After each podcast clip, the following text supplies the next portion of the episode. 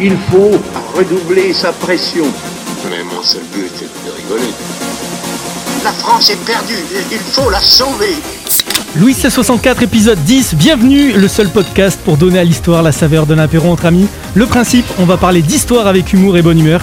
Il y aura des anecdotes, des chroniques, des débats, des quiz, des uchronies, des surprises, des cadeaux comme aujourd'hui, le tout nouveau Air MacBook si fin qui en est à peine visible, sur lequel vous pourrez faire du air geekage, vous abonner et nous écouter sur toutes vos plateformes de podcast préférées. Vous nous retrouvez aussi sur les réseaux sociaux, hein, Insta, Facebook, YouTube, Louis C64. Et pour vous accueillir, perdu au milieu du triangle des Barmèdes, il y a ce fan de festoche, plus connu sous le nom du vieux charreau des vieilles charrues. Bonsoir Josquin Oh yeah, bonsoir. Il y a ce vieux père Fougas, gardien des clés de l'histoire, avec son trousseau et ses trous sales. Bonsoir Romain. Appelez-moi Genghis Khanet. Bonsoir à tous. Il y a moi Rémi, chauffeur de salle et de bus, plus connu sous le pseudo de Rémi Louis 1664 cm, bien évidemment. Bonsoir les gars, ça va? Salut Rémi. Et il y a notre invité Hugo Bimard, truquiste, en gros il fait des trucs, comme par exemple auteur-réalisateur de Confession d'Histoire, l'histoire racontée par ceux qui l'ont vécu, avec plus d'un million de vues sur YouTube quand même, comme, euh, comme nous, euh, enfin Ouais, presque euh, comme nous du coup. Bonsoir Hugo Bimard Salut les gars. Bonjour Hugo. Oh là là, quelle voix de ouf, quelle voix de radio. Velouté quoi. Mais par contre, euh, on a une mauvaise nouvelle pour toi Hugo. Ah. On est ravis de te recevoir, mais, Le prince Philippe. mais c'est presque, c'est la fin, pire. fin de la saison 1 de Louis C64. Oui, on est triste. Ouais. On a perdu tous nos procès en fait. Séquestration du respect, euh, sabotage des intros de Rémi, agression de la rigueur historique et du bon goût.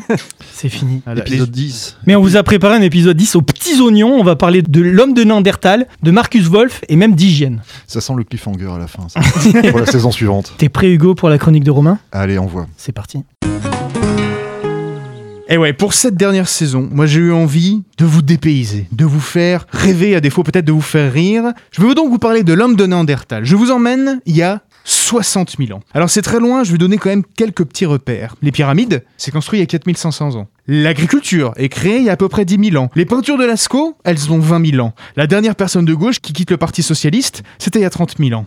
Et donc on est 60 000 ans en arrière en Europe. Et on se pèle le jonc. La calotte glaciaire descend jusqu'en Belgique. Londres est sous la glace. Elle bénéficie d'un ensoleillement comparable à aujourd'hui, mais au moins il ne pleut pas. Et la vie est dure en Europe il y a 60 000 ans. Un chasseur ne peut pas se permettre d'être bourré, puisqu'il peut faire face au choix à L'ours des cavernes, qui peut monter à 4 mètres de haut, au lion des cavernes, qui avec ses 320 kilos en pèse 100 de plus que notre lion moderne, et 100 de moins que l'ego de Manu, celui de l'Elysée j'entends, et enfin, la hyène des cavernes, une saloperie de 130 kilos aux dents immenses, capable de tout pour pas venir à ses fins, comme Manu, mais cette fois celui qui nous revient de Barcelone, hein, Manuel Valls. Et c'est pas gentil pour les hyènes. En tout cas, on retiendra qu'il était presque aussi dangereux d'aller gribouiller une caverne que de prendre l'air aujourd'hui sans attestation. On voit que tu t'es pas remis de ton amende. Non, exactement, ouais, les 135 balles dans le boule pour, euh, à, 10, à 10 mètres de chez moi, ça m'a un peu fait mal. C'est toi le mec qui s'est fait contrôler C'était moi. C'était moi j'ai participé. Je suis content parce qu'en fait mon argent va servir à ouvrir des lidréas. C'est pas vrai. Bref. Et donc au milieu de cette Europe, l'homme de Néandertal. Il est plus petit que nous. Il culmine à 1m60. Il est bien plus baraqué et musclé. Et d'ailleurs ses épaules, je sais pas si vous le savez, mais elles sont très larges et très très souples. Ce qui fait qu'il peut lancer des objets bien plus loin que nous. Son absence au premier mai qui vient d'ailleurs sera assez regrettée. Et les épaules, il doit les avoir larges, le pauvre Néandertal, car depuis sa découverte en 1856, il supporte à peu près toutes les saloperies idéologiques de son cousin surdoué, l'Homo sapiens. Par exemple, il y a peu, je sais pas si vous l'avez entendu, les démocrates américains traitaient les membres de l'administration Trump de néandertaliens. Parce que oui, voilà l'accusation, voilà la sentence, Néandertal est bête. Ah, il avait quand même un cerveau beaucoup plus imposant que Homo Il avait un cerveau beaucoup plus gros, mais autre argument, j'aimerais vous rappeler que Néandertal, il a vécu pas loin de 500 000 ans. hein. Nous, on en est à 250 000, et sans vouloir être pessimiste, va falloir bosser si on veut dépasser nos cousins. Et c'est certainement pas l'apparition de l'Homo americanus qui va améliorer les pronostics. Parce que oui, c'est la seule question qu'on a été foutu de poser à Néandertal. Est-il intelligent? Est-ce qu'il est intelligent, Néandertal? Est-ce qu'il fait des PowerPoint, Néandertal Est-ce qu'il y avait des stagiaires chez les Néandertal Alors qu'on vénère le sacro-saint QI et qu'on se pignole sur les bouquins de Laurent Alexandre, Néandertal, quelle est sa place sur LinkedIn Alors oui, oui, messieurs les QIstes, rassurez-vous, vous auriez sûrement battu Néandertal aux échecs ou à Fortnite. Mais Néandertal parlait. Vraiment, il parlait. On le sait parce qu'en fait, ses outils étaient beaucoup plus frustres que ceux de Sapiens, mais il chassait des animaux bien plus gros. Contrairement à Homo sapiens ou à Rémi en fin de soirée, Néandertal n'était pas un charognard. Ses tactiques lui permettaient de chasser les 5 à 6 000 calories de viande par jour qu'il lui fallait pour survivre. Et ça, ça nécessite de parler. Néandertal enterrait ses morts. Et ça, ça nécessite de pleurer. Alors, ça nous permet pas de dire que Néandertal aurait écrit les fleurs du mal, mais au moins sommes-nous sûrs qu'une seule phrase de ce frère disparu en disait bien plus qu'une intervention de Gabriel Attal. Néandertal a donc fait sa petite vie en Europe lorsque les migrants sont arrivés. Ils venaient du Moyen-Orient, ils étaient noirs et basanés, alors que Néandertal était blanc. Ce sont les Homo sapiens. Et là, les gars, vraiment, je fais pas de blague. Prenez le temps, j'aimerais juste vous faire partager ce rêve. Imaginez cette rencontre et surtout, dépolluez votre esprit des images que notre culture nous impose. Oubliez l'image des vagues de migrants qui paniquent vers leurs actuels. Les Homo sapiens, à l'époque, ils arrivent par petits groupes de 10 peut-être et ils mettent 10 000 ans à s'installer en Europe. Oubliez l'image de l'Homo sapiens qui enseigne au Néandertal un petit peu bas du front comment on fait des bijoux ou des armes. On voit bien que l'échange s'est fait des deux côtés de manière très variable d'ailleurs. Dans les Balkans, par exemple, Néandertal a changé ses coutumes. Il a taillé ses outils différemment, il s'est mis à porter des bijoux. Alors que vers l'Espagne ou la France, on a des Néandertals qui ne changent rien, ils sont conservateurs. C'est des Néandertals de droite, somme toute, qui pensaient probablement qu'il y avait un- une vraie jalousie de la réussite dans le pays, avec un MEDEF des cavernes pour assurer l'égalité des chances. Alors, les sapiens et les Néandertals ont-ils discuté? Ben, on le saura jamais, mais a priori, ils ont dû suffisamment bien s'entendre au regard des 5% d'ADN que nous partageons avec lui. D'ailleurs, ces sapiens qui arrivent en Europe, ça notez-le, ils étaient déjà hybrides, ils avaient déjà côtoyé des groupes de Néandertals en atelier. Mais pourtant, les Néandertals ont disparu. Alors comme d'habitude, les sapiens européens que nous sommes, hantés des divers génocides qui caractérisent les derniers siècles de notre histoire, on a voulu voir une extermination, une Shoah des Néandertals. Sauf que ça a pris 10 000 ans. Forcément, sans chemin de fer ni l'aide de la police française, ça prend un peu plus de temps. Plus sérieusement, Néandertal a probablement disparu car sa démographie très faible lui a pas permis d'éviter Sapiens indéfiniment. Donc peut-être qu'il a aussi été en partie absorbé et qu'il est simplement devenu un métis. Donc en conclusion, pourquoi Néandertal me fascine tant? Ben, Lorsque j'arpente les corridors de l'histoire, moi je suis en quête de tout ce que l'homme a pu croire, imaginer et rêver de différent de moi. Je me plonge dans les vastes espaces des siècles humains pour dessiner les contours de ma toute petite pensée, pour éprouver les frontières de mon monde minuscule, de mes croyances et de mes convictions éphémères. Et là, face à Néandertal, on est face à l'altérité absolue.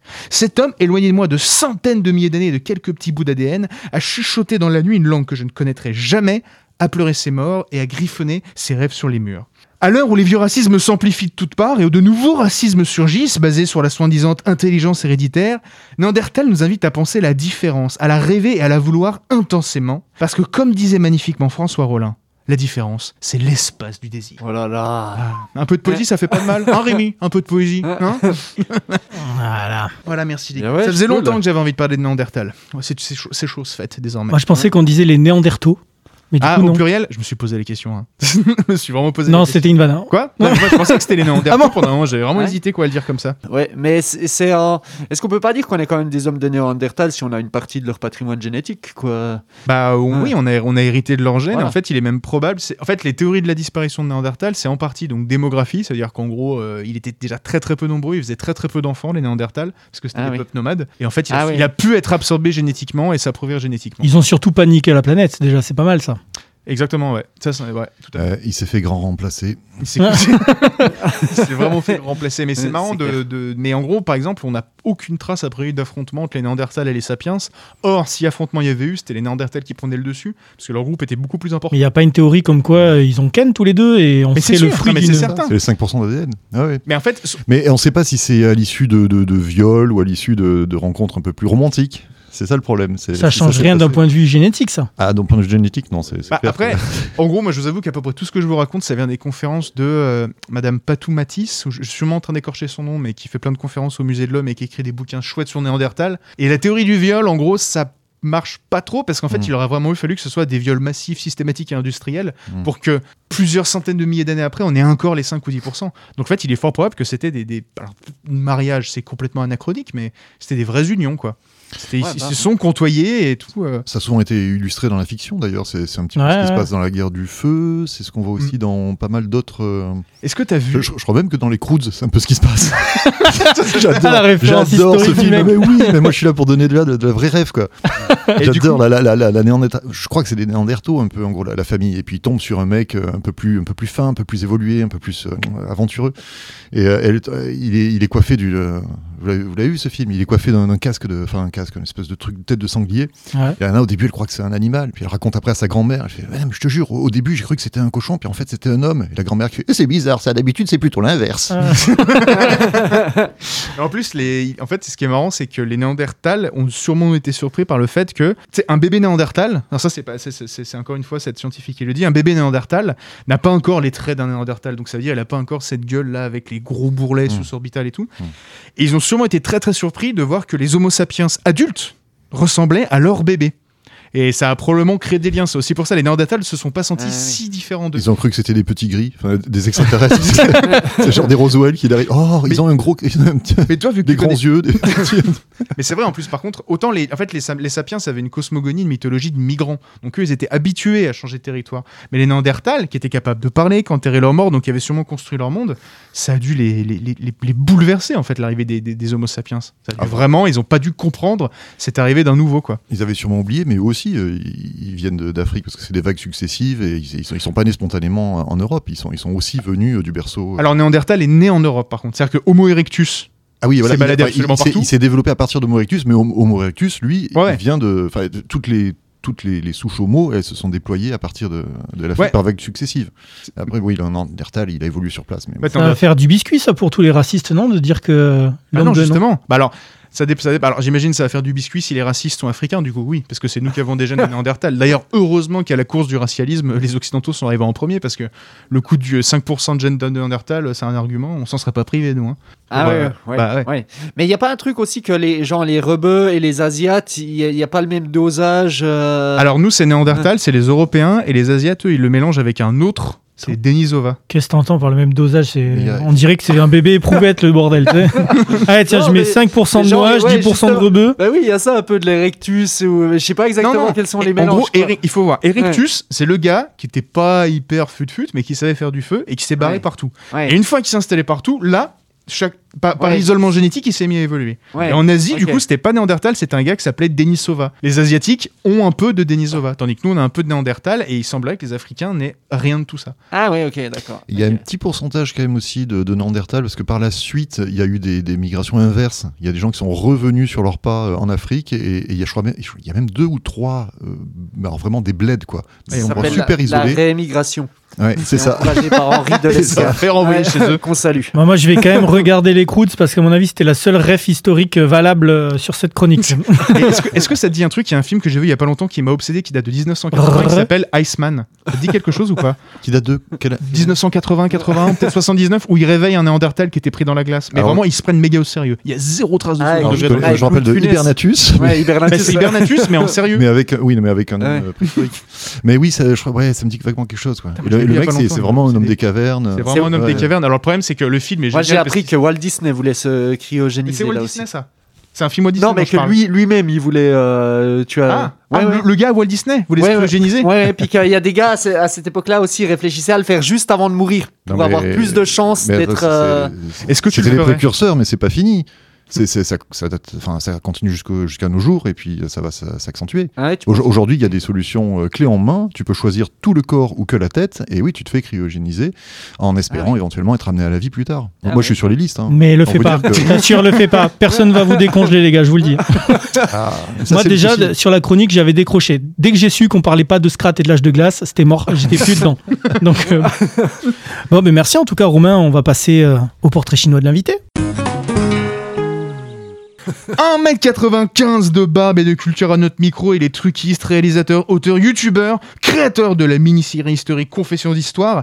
Il a travaillé pour Oliver Stone, il a été brièvement ministre du commerce d'organes au Liberia. Il a offert à l'humanité le secret de la fission nucléaire et du vaccin contre la mort, mais ça ne l'empêche pas de toujours vouloir faire l'intéressant et d'écrire Hugo sans H, et ne serait-ce finalement pas le signe d'une forme de manque affectif, une certaine fragilité cachée. Va nous en parler aujourd'hui, Hugo? Si t'étais une guerre ou une bataille, Hugo sans H, quelle guerre ou bataille serais-tu? T'as Ah. répondu deux trucs. Super, euh, une guerre ou une bataille. C'est, bien ça comme euh, comparaison. Euh, Enfin, c'est toi Bah, qui as on, on a envie de faire grand, de faire en- forcément, on pense plutôt à des guerres mondiales, tu vois, on a envie Ouais. de se mettre en avant, quoi. Puis les guerres mondiales, en plus, ce qui est génial, c'est qu'on a, on a deux extrêmes. Quand on a la première guerre mondiale, c'est le truc à la con, mais vraiment du début jusqu'à la fin. Et puis derrière, la seconde guerre mondiale, on a l'impression que c'est presque la, la guerre nécessaire, quoi, contre le mal et tout. Ouais. Mais non, en fait, je vais plutôt partir sur un truc beaucoup plus trivial. Euh, genre euh, la guerre de la vache. Attends, c'est quoi ça T'imagines une, une vache en armure. C'est genre les Non, côtes, de, va chier. les, les côtes de bœuf contre les échines c'est quoi le délire? Ah, ça pourrait être pas mal ça. Ouais, l'onglet euh, échalote. Ou... Non, non. euh, la guerre de la vache, c'est euh, une guerre. Ça fait partie de ces guerres à la con, euh, comme il y en a eu pas mal quand même dans, dans l'histoire. Euh, ça se passe en Belgique entre 1275 et 1280. Ça a quand même duré 5 ans. Tout ça pour un vol de vache. Parce qu'il y a un mec qui a perdu une vache. Et puis, euh, il y a quelqu'un qui l'a retrouvé dans un autre village, un peu plus loin, mais qui appartient pas exactement au même comté. Et là, il dit Le Oh, comté putain, qui est produit euh, je- par des, du lait de. Qui est produit avec du lait de. Vache. De vache. Oh Bon, voilà. C'était. La vache. Ah ouais. Bon, vas-y, mérité, continue, Hugo. En tout cas, donc voilà, le mec, il a, il a reconnu sa vache. Ils, ils se sont regardés dans les yeux. Dit, oh putain, Marguerite, c'est toi. Euh, je t'ai retrouvé. Et donc, euh, accusation, euh, voleur, voleur. Non, c'est pas vrai. Bon, le mec euh, qui accusé de. de- Non, mais attends, c'est juste une guerre entre deux mecs, alors c'est tout. Il y a Au eu début, que ça. au début, au Attends, début. attends, attends, attends. Ah, genre, ça va plus loin Le mec, il dit ouais, Ah, bon, putain. écoutez, euh, je veux pas d'emmerde. euh, si vous voulez, je vous la rends la vache. Euh, Et donc on lui dit ok, d'accord, tu, tu ramènes la vache à son propriétaire et puis euh, on, on laisse couler. Et il est encadré par la maréchaussée pour ramener la vache. Mais sitôt il a passé la frontière du comté, apparemment les mecs l'ont tabassé et l'ont pendu. ça a pas plu, ça a pas plu à son seigneur local qui dit mais comment ça se fait? On se met à tuer mes gars et à les pendre pour une vache et tout. Et euh, c'est c'est monté, c'est monté en aiguille, ça un épingle, hein, tout ce que vous voulez, tout ce qui pique, tout ce qui, pique et qui tranche. Et les mecs ont commencé à se foutre sur la gueule en- entre petits villages et puis ensuite entre comtés. Je crois que c'est comté de Namur contre comté de je sais plus quoi. Enfin bref, ça- c'est l'escalade. Ça a duré 5 ans, ça a fait 15 000 morts. Non, attends, t'es sérieux? Ouais. En fait, c'est ultra caractéristique. Juste parce que ça s'est fighté à droite à gauche et guerre de gang pour une vache. Yes. Ouais. 15 000 morts, tu les as bien comptés. Ouais. bon, j'ai arrêté mes jeux de mots sur compter. Mais du coup, je trouve que c'est. Attends, j'y étais même pas, il est. Non, mais c'est Il est encore- Ah, mais il lâche pas l'affaire. Arrête, Josquin. quand, quand une blague ne marche pas, t'en fais de l'humour à répétition et ça finit toujours par marcher. Ah, ça passe. Non, mais attends, mais c'est mais c'est c'est connu ou pas trop? Oh bah euh, c'est sûr qu'à côté de la Seconde Guerre mondiale, ça, ça fait léger quoi, comme réputation. Mais, mais non, non, c'est pas hyper connu, mais bon, ça, ça existe. Et t'as dit c'est où? C'est en- vers la Belgique, c'est ça? Ouais, dans ce qui sera plus tard la Belgique. À l'époque, c'est un peu éclaté entre différents euh, fiefs. Or, je, je crois que c'est Philippe le Hardy qui a mis fin au truc au bout de 5 ans. Et Ah ouais, c'est donc le, le- le roi, euh, roi de France. Donc il doit, il doit y avoir une partie qui, qui est quand même liée au royaume de France euh, d'une manière ou d'une autre. Mais alors attends, pourquoi tu t'identifies à cette bataille? Parce qu'elle a l'air toute claquée au final. parce que c'est cool, parce que c'est drôle, parce que voilà, euh, m'identifier à une. Alors 15 000 morts, c'est quand même c'est honnête, ça va, c'est pas mal Ah pour une bah, vache. Pour une vache. C'est vrai, vache, c'est c'est pas- plutôt c'est bien. presque la- les morts de la commune de Paris, quoi. Ouais. C'est qu'est-ce qui- qu'est-ce qui est devenu de la vache Est-ce qu'elle est dans les 15 000 morts, la vache? Est-ce qu'elle est, qu'elle est... Qu'est-ce qu'elle en pense, cette vache? Est-ce qu'il y a... est qu'elle a un syndrome du survivant, tu vois? Est-ce qu'elle est traumatisée? Est-ce qu'elle a été immortalisée dans des œuvres d'art? Pas que je sache. Ah, par contre, il y a une statue, non? Il y, a un, il y a un monument pour, pour, la guerre, pour la guerre de la vache, il me semble. Oh, ça c'est beau, ça. Avec la vache En Belgique, Mais je sais pas s'il y a la vache dessus, tu vois. genre, il faut vraiment des statues chelous en Belgique, quoi. Mannequin Peace après la vache, euh, la guerre de la vache. Attends, la guerre du Mannequin Peace, euh, 35 000 morts. Ouais. Mais pour terminer, je trouve que vraiment, c'est, c'est- ça illustre vraiment bien en fait comment fonctionne le Moyen Âge. Il faut vraiment imaginer un monde où il n'y a pas d'État, il n'y a pas de justice. Ouais. Donc en fait, c'est une escalade qui fait que tu butes un mec, donc son seigneur te bute toi, donc les deux seigneurs s'entretuent. Ensuite, c'est les seigneurs pas le du buter, dessus, c'était à moi de le buter.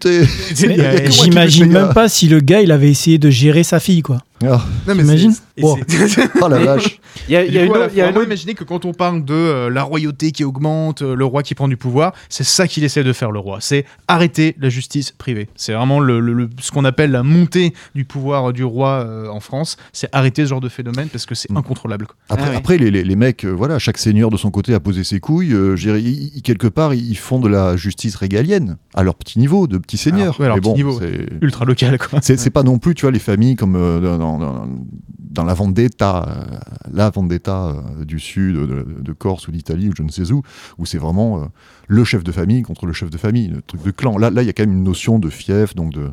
Ouais. Il, il protège ses citoyens, le mec, quoi, tu vois. Mais après, la vendetta, c'est c'est un peu, c'est un peu l'héritier de ce genre de truc. Ouais, genre, ouais. C'est- une question d'échelle, quoi. Ouais, Mais je crois que tu t'identifiais aussi à une autre guerre, la guerre du football. Ouais, Ouais. alors j'aime pas du tout le football, donc pas vraiment, mais dans le style les guerres à la con, et c'est vrai que je trouve ça sympa de s'identifier à, à- à des guerres ridicules, et parce que j'aime bien le ridicule, c'est c'est un peu ce que je fais dans Confession d'histoire, je fais Ouais. en sorte que les personnages historiques soient... C'est le ridicule le tue pas, quoi. À part euh, la vache en question. euh, mort, euh, On sait on le pas, rappelle. si ça se trouve, la vache, elle a survécu. Hein. Ça, c'est vrai. Ça la vache, elle a peut-être fini sa vie tranquille dans un pré. euh. Du coup, c'est quoi la guerre du foot? Alors, la guerre du foot, ça, c'est en, Amé- en- en Amérique du Sud. Euh, je crois que c'est le Salvador et le Honduras. Euh, Un truc comme ça. En gros, il y a Un eu. de un- ces pays, quoi.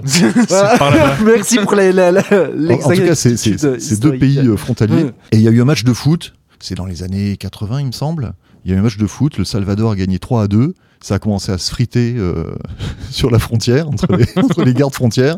Ouais, enculé, avant l'arbitre, ouais, vendu et tout. Ils ont commencé vraiment à se. Mort aux vaches. Et ça, ça a fait euh, 3000 morts, je crois. Ouais, mais ils ont. Putain, moins qu'une vache, quoi. Ouais, mais c'est pas la même époque, tu sais, les, les, les- les mœurs se sont assagies quand même. C'était Ouais. en, excuse-moi, Mais c'était en 69. La, la guerre du football, c'était en 69. euh, Salvador, Honduras, ça, ça a duré. Ouais. Mais tu sais que euh, l'ancêtre du foot aussi, c'était assez brutal. Tu vois, c'était deux villages qui, qui se battaient plus ou moins. Il fallait être, euh, apporter la balle dans le village adverse, plus ou moins, et tous les coups étaient à peu près permis. hein, quoi. C'était, euh, il y avait régulièrement des morts euh, aussi. Des Bon, morts pense- Ouais, aux- mais ça- ça- aux ça- origines Ça du ressemblait football. plus au rugby. euh, c'était le- la soule, c'est ça? C'est la soule, je crois. plus oui. Ouais, c'est le ça, nom. le, c'est le jeu originaire du rugby. Et il porte le machin et euh, il se défonce la gueule. Ouais, ouais, ils se défoncent la gueule, clairement. ouais. Il y a pas un truc comme ça qui se joue encore à Florence? Si, où si, le- sont, euh, c'est le, le genre, Calcio Fiorentino. Ou Fiore... Ouais, c'est ouais, c'est ça, c'est ça. Et c'est ouais, c'est aussi assez hardcore, quoi. Il y a des gars de temps en temps qui perdent un œil euh, sans l'intervention des CRS français, tu vois. Si les auditeurs en ont pas entendu parler de ça, je vous conseille de regarder sur YouTube. C'est d'une violence. En gros, la seule règle, c'est que tu peux pas taper. euh, c'est toujours un contre un les coups. Tu peux pas taper un mec à deux contre un et tu peux Ah pas oui. lui taper dans le dos. Mais sinon, c'est euh, t'éclates qui tu veux. Ouais, c'est hardcore. ouais. Et ils sont, euh, ils sont 60, je crois. Ils sont vraiment nombreux, quoi. C'est- vraiment.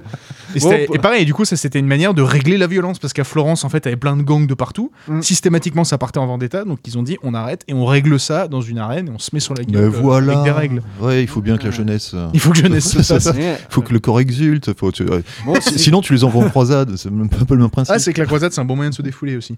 Ok, maintenant qu'on a parlé violence, parlons euh, cul. Si tu, devais... si tu devais choper une figure historique, là, ta réponse est aussi intéressante. Quelle serait-elle, quoi? Ah.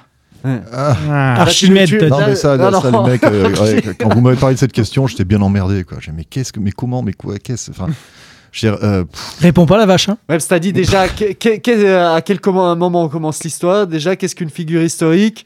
Pécho, Bah ouais, qu'est-ce que ça ouais, veut déjà. dire? Est-ce que c'est. euh, non mais tu veux, bon, déjà il y a un truc, euh, c'est que moi je voulais répondre le, le pécho, bah pécho, je, je pécho ma femme quoi, c'est normal. Voilà. je vais pas dire que c'est une figure historique, Ça, c'est parce qu'elle que nous non du tout. écoute. Couvrons-nous, Quoique, couvrons-nous. euh, un jour sûrement, en tant que productrice, euh, confession d'histoire peut-être. que- Mais euh, non mais bon, si voilà, celle que j'aurais voulu pécho et qui j'ai quelque chose à dire sur l'oreiller après l'acte quand même, un minimum. Ah. quoi. Voilà. Mhm.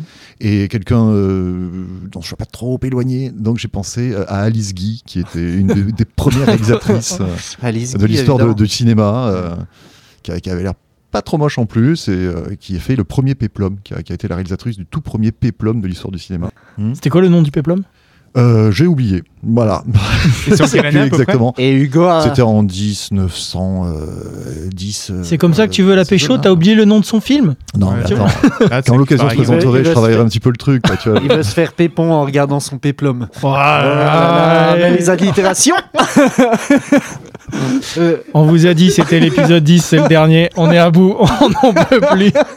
Mais c'est trop drôle, vas-y, quels que soient les avertissements, c'est vrai. Ça continue. C'était quoi la suite du portrait chinois de notre invité? Donc, la question qu'il a, à laquelle il a répondu, euh, s'il était une invention. euh, Il a dit Dieu. Ouais, il a dit Dieu. ouais. Rien que ça, quoi. Ouais, non, non, ça- dit comme ça, c'est sûr que non. Suivant. L'idée, c'est quelle est l'invention que je trouve la plus, la plus intéressante quelque part? Bah, C'est l'invention de Dieu, parce que Ouais. euh, voilà, on est d'accord qu'il n'existe pas. Non, Pour toi, c'est un livre de science-fiction, quoi. Euh, L'Ancien, le Nouveau Testament, le Coran. euh. Ah, qu'on peut Non, mais il y en a mais tellement plus des dieux, frère, t'es vous, quoi. de fiction, parce Ouais, que je- la, science, euh, la science, ça, ça se discute, la science. Par contre, la fiction, ouais. si on- ouais. La- Non, mais non, mais pas que de fiction, c'est aussi un livre d'histoire, c'est un livre de plein de trucs. Puis- Par contre, l'ami imaginaire, Ouais. tout ça, bon, c'est pas trop mon, mon truc. Quoi. Pour toi, est-ce que c'est une invention qui sert à rien ou est-ce que c'est une invention utile? Alors, euh, apparemment, ça doit quand même servir à quelque chose en termes anthropologiques. Euh, en tout cas, la question, c'est est-ce que ça sert encore à quelque chose aujourd'hui? Mais il y a eu fut un moment, euh, je ne vais pas parler du bouquin de, de, de Halimi, ça, le, Sapiens, Sapiens. Sapiens. mais en gros, l'invention des histoires, des mythes, et donc des dieux, et donc de dieux, parce que c'est qu'une continuité, tout ça, ça devait avoir une utilité, je pense. Ouais, pour fédérer, pour rassembler. Bah, Euh, même religion, même reli- ça veut dire relier, c'est relier avec le en haut, ce qui aurait éventuellement au-dessus, mais c'est relier aussi les hommes entre eux. Donc, euh, c'est- Bah, bah, ça fait l'histoire des hommes, puisque regarde, tout- tout- toutes nos histoires, euh, que ce soit n'importe où sur la planète, on a tous des, des contes, des mythes, des religions Mm. qui ont façonné notre représentation du monde et Absolument. on est baigné de, de- de tout ça. quoi. tout à fait, tout à fait. Attention, parce que l'interprétation du mot religion comme euh, relayé, maintenant c'est l'interprétation chrétienne. Au départ, religio chez les chrétiens, ça veut dire euh, scrupuleusement. Ça veut, euh, le- le- le- ça veut dire faire les choses exactement. L'orthopraxie. C'est, voilà, exactement. C'est quand même fou qu'il y ait eu autant de guerres de religion à cause d'une fée barbichette. Quoi. Ouais. Déjà. Bah ouais. Bon, t'as un peu moins de cheveux que Dieu, euh, a priori aussi. Non, mais d'où- Qu'est-ce que t'en sais Mais d'où tu représentes Dieu, toi t'es- Non, mais, tu, Dieu, mais il a tu toujours, veux- tu sais, une tignasse blanche dans le Dieu monothéiste chrétien. on C'est une perruque. Ouais. Ah, c'est une perruque, d'accord, ok, ok. Bon, euh, frère, on va se faire défoncer là. Pourquoi? Va pas ou quoi De quoi? On veut parler de... Qui êtes-vous? Bon Dieu, allez hop Ouais. Bon, dans un instant, on continue cette émission avec la chronique de Josquin. Tu vas nous parler du premier DJ de l'histoire, Laurent Wolf. Ah non, attends, non, Marcus Wolf. Ouais, c'est ça, ouais. Ah, savais bien qu'il y avait un loup dans l'histoire. Euh, Oh mais avant là. ça, je vous joue Ojival, jeune artiste de Bergerac. Il est auteur, compositeur, arrangeur, interprète, chanteur et pianiste. Avec autant de cordes à son arc, vous l'aurez compris, c'est un artiste Rémi Barreau Productions. Forcément que je suis fier de produire, manager, de vous présenter aujourd'hui. Son univers musical gravite autour de la chanson française et du rock. Louis 1664, voici Ojival avec une pièce.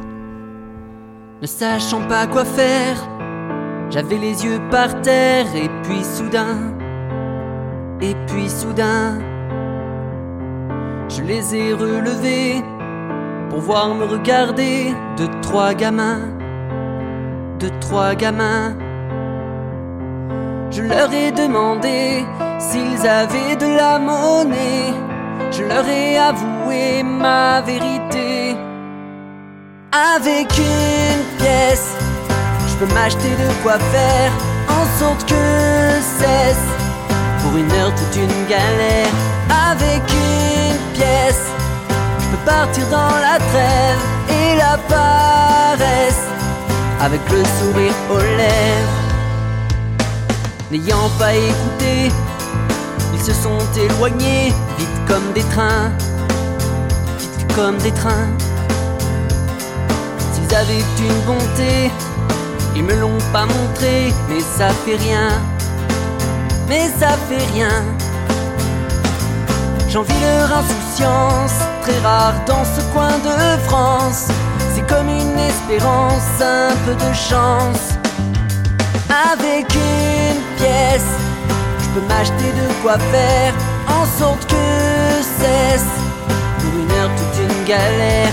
Avec une pièce, je peux partir dans la trêve et la paresse avec le sourire aux lèvres. Avec une pièce, je peux m'acheter de quoi faire en sorte que cesse pour une heure toute une galère. Avec une pièce, je partir dans la trêve paresse avec le sourire aux lèvres. C'est par la faute des menteurs que l'on désigne supérieurs ceux qui jouent avec la vie de leur pays. Que je me retrouve dehors, mais je m'en retrouve plus fort. Chaque pièce me vaut tout l'or qu'ils ont acquis. Avec une pièce, je peux m'acheter de quoi faire en sorte que cesse pour une heure toute une galère.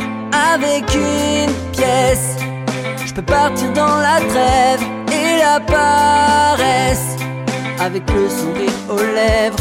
Avec une pièce, je peux m'acheter de quoi faire en sorte que cesse pour une heure toute une galère. Avec une pièce, partir dans la trêve et la paresse avec le sourire aux lèvres. Avec une pièce, je peux m'acheter de quoi faire en sorte que cesse pour une heure toute une galère avec une pièce. Je peux partir dans la trêve et la paresse avec le sourire aux lèvres.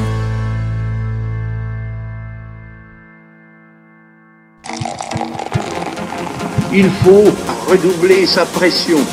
Mais mon seul but est de rigoler. La France est perdue. Il faut la sauver. Louis C64, la seule émission qui donne à l'histoire la saveur d'un apéro entre amis. On peut aborder tous les sujets tant que ça parle d'histoire. Pas celle de ta dernière relation de polyamour hyper glauque de gangbang, Romain. hein. ouais, ouais, je parle bien de celle-là. Tu sais, à l'époque où c'est quand Karine Touzé. Corinne Touzé, pardon. Karine. On peut aussi parler d'art culinaire, ça me fait penser à ça quand je vois Josquin avec sa gueule de canard claqué. Non, non, les gars, faut des gars sérieux pour ce job comme moi, ou si c'est rond, c'est carré quoi, tu vois. Ça y est, vous l'avez. Et il y a notre invité, Hugo Bimard, Confession d'Histoire, c'est lui, ça va? Ça va. Voilà, il est chaud de ouf. Et maintenant, On dirait qu'il est chaud. c'est la chronique de Josquin. Josquin, tu vas nous parler de Marcus Wolf, encore un Allemand, ça m'étonnait pas ça, putain. Exact, exact. pas Rémi. Et Marcus. Wolf qui a été actif durant la Seconde Guerre. Mondial Et non, désolé, durant la Seconde Guerre du Vietnam. bon, même s'il n'avait pas grand-chose à, à voir avec cette guerre-là, hein, il était juste actif à ce moment-là. Tu vois. Comme, comme moi, j'étais actif euh, durant le 11 septembre 2001, bah, j'étais à l'école. Et On mon pote gay Loïc, lui, euh, le 11 septembre 2001, bah, il était euh, passif. Oh. Voilà. Et bon, Marcus Wolf, c'était le chef du renseignement extérieur de la police secrète euh, est-allemande, de la Stasi. Alors la Stasi, hein, pour euh, vous expliquer, elle collectait tes données personnelles, elle savait tout ce que tu faisais, elle écoutait ton téléphone, comme Facebook, que, sauf que il te jetait en tôle, quoi, il te recommandait pas une paire de baskets. Et à cette époque, bah, le renseignement russe, ils avaient développé une technique nommée les hirondelles. En gros, c'était envoyer une bombasse coucher avec un diplomate, et les Russes, ils filmaient la scène où faisaient débarquer un fake mari, et ensuite ils faisaient du chantage. Toi, c'est comme toi, quand tu chez Charo une meuf et que tu joues sur deux tableaux, tu peux être sûr que la meuf en question, elle a mis en place une technique de l'hirondelle avec une de ses meilleures copines euh, pour te faire béton, quoi. Ah, putain, tellement. Et, Oh. et Marcus Wolf, lui, euh, le génie, c'est qu'il a renversé le paradigme des Russes, qui était assez basique, et il a créé la technique des Roméo. Et là, l'idée, c'est plutôt que d'envoyer une bonne meuf, ben, c'est d'envoyer un mec. Et là, vous dites que c'est très con parce que les meufs euh, réfléchissent pas avec leur tub. Exact. Mais justement, le truc là, c'est basé sur les sentiments plutôt que sur les centimètres. Yeah Et les Roméo en question, bah, ils devaient charmer les secrétaires de ministres en Allemagne de l'Ouest. Tu vois, les secrétaires célibataires, genre, euh, genre entre 30 et 40 ans, qui se sentent un peu seuls. C'est pas une vanne, hein, vraiment, ils avaient théorisé le truc euh, comme ça. Les secrétaires euh, un peu bigleuses, tu vois, avec plus de chats à la maison que d'expériences sexuelles. Bon, ça, c'est moi qui rajoute. voilà, et les Roméo leur faisaient la cour. Les meufs succombaient, les Roméo devenaient leur alpha et leur oméga. Leur alpha Roméo. Allez, Alors, alors pourquoi c'est si intelligent cette technique? Parce que c'est basé sur l'amour plutôt que sur le chantage, tu vois. Et là, petit aparté, petit message à Gérald Darmanin. Gérald, la meilleure manière d'obtenir une turlute, hein, tu vois, c'est que la personne t'aime en fait. C'est pas de monnayer un appart en échange. Ouais, surtout pas en lui envoyant 140 SMS, quoi. Et cette histoire de Roméo, bah, ça veut quand même dire qu'à l'école, bah, pour devenir espion en Allemagne de l'Est, il y avait des cours de drague. Voilà, messieurs, quelques phrases à apprendre par cœur. Mais non, ma chérie, tu n'as pas grossi. Oui, je serais ravi de rencontrer ta mère. Et les mecs, on n'oublie pas, on baisse toujours la lunette des toilettes. Éternel débat. Eh oui, et les gars, tu vois, ils, allaient, ils poussaient le vice jusqu'à aller parfois à épouser leur cible. Ça, c'est ouf, tu vois. Quand euh, moi, depuis que j'ai- appris ça, je me méfie un peu de ma copine. Bon, elle, elle est rebeu. Et toi, je vois mal l'Algérie ou la République indépendante de Seine-Saint-Denis euh, développer des stratégies euh, aussi évoluées. Bon, pour finir sur ce, sur ce sujet, une série intitulée euh, Opération Roméo sera diffusée dès ce dimanche sur France 3. Et j'ai appris ça, moi, en rédigeant la chronique, et c'est ouf, ça m'arrive toujours d'être dans l'actu sans le vouloir. Par exemple, le jour du lancement du débat pain au chocolat chocolatine, bah, je m'étais acheté une viennoiserie. incroyable. Voilà. T'as une vie incroyable, toi, Josquin. Autre coup de maître des- de Marcus Wolf, les amis, c'est l'opération Gunther et Christelle Guillaume. Et Gunther et Christelle, euh, voilà, formaient un couple. Ils s'étaient rencontrés à l'école de la Stasi. Moi, je trouve que c'est un endroit assez chelou pour commencer une romance, mais bon, euh, pourquoi pas? Vous me direz, il y a bien des histoires d'amour qui ont dû commencer en camp de concentration. c'est vrai, hein, qui ont aussi du coup euh, fini en camp de concentration. Ah voilà, un peu comme cette blague, elles ont fait un four. Ah putain. Euh, bon, bref, Gunther et. Christelle ils formaient un joli couple d'espions. Ils ont été envoyés en Allemagne de l'Ouest pour infiltrer le pouvoir. Et au bout de 15 ans, le dénommé Günther, il a fini secrétaire du chancelier allemand Willy Brandt. Un Willy Brandt, c'était le Angela Merkel de l'époque. Si vous connaissez pas, Willy Brandt, c'est la classe de Barack Obama, mais la descente de Jean Lassalle et la libido de DSK.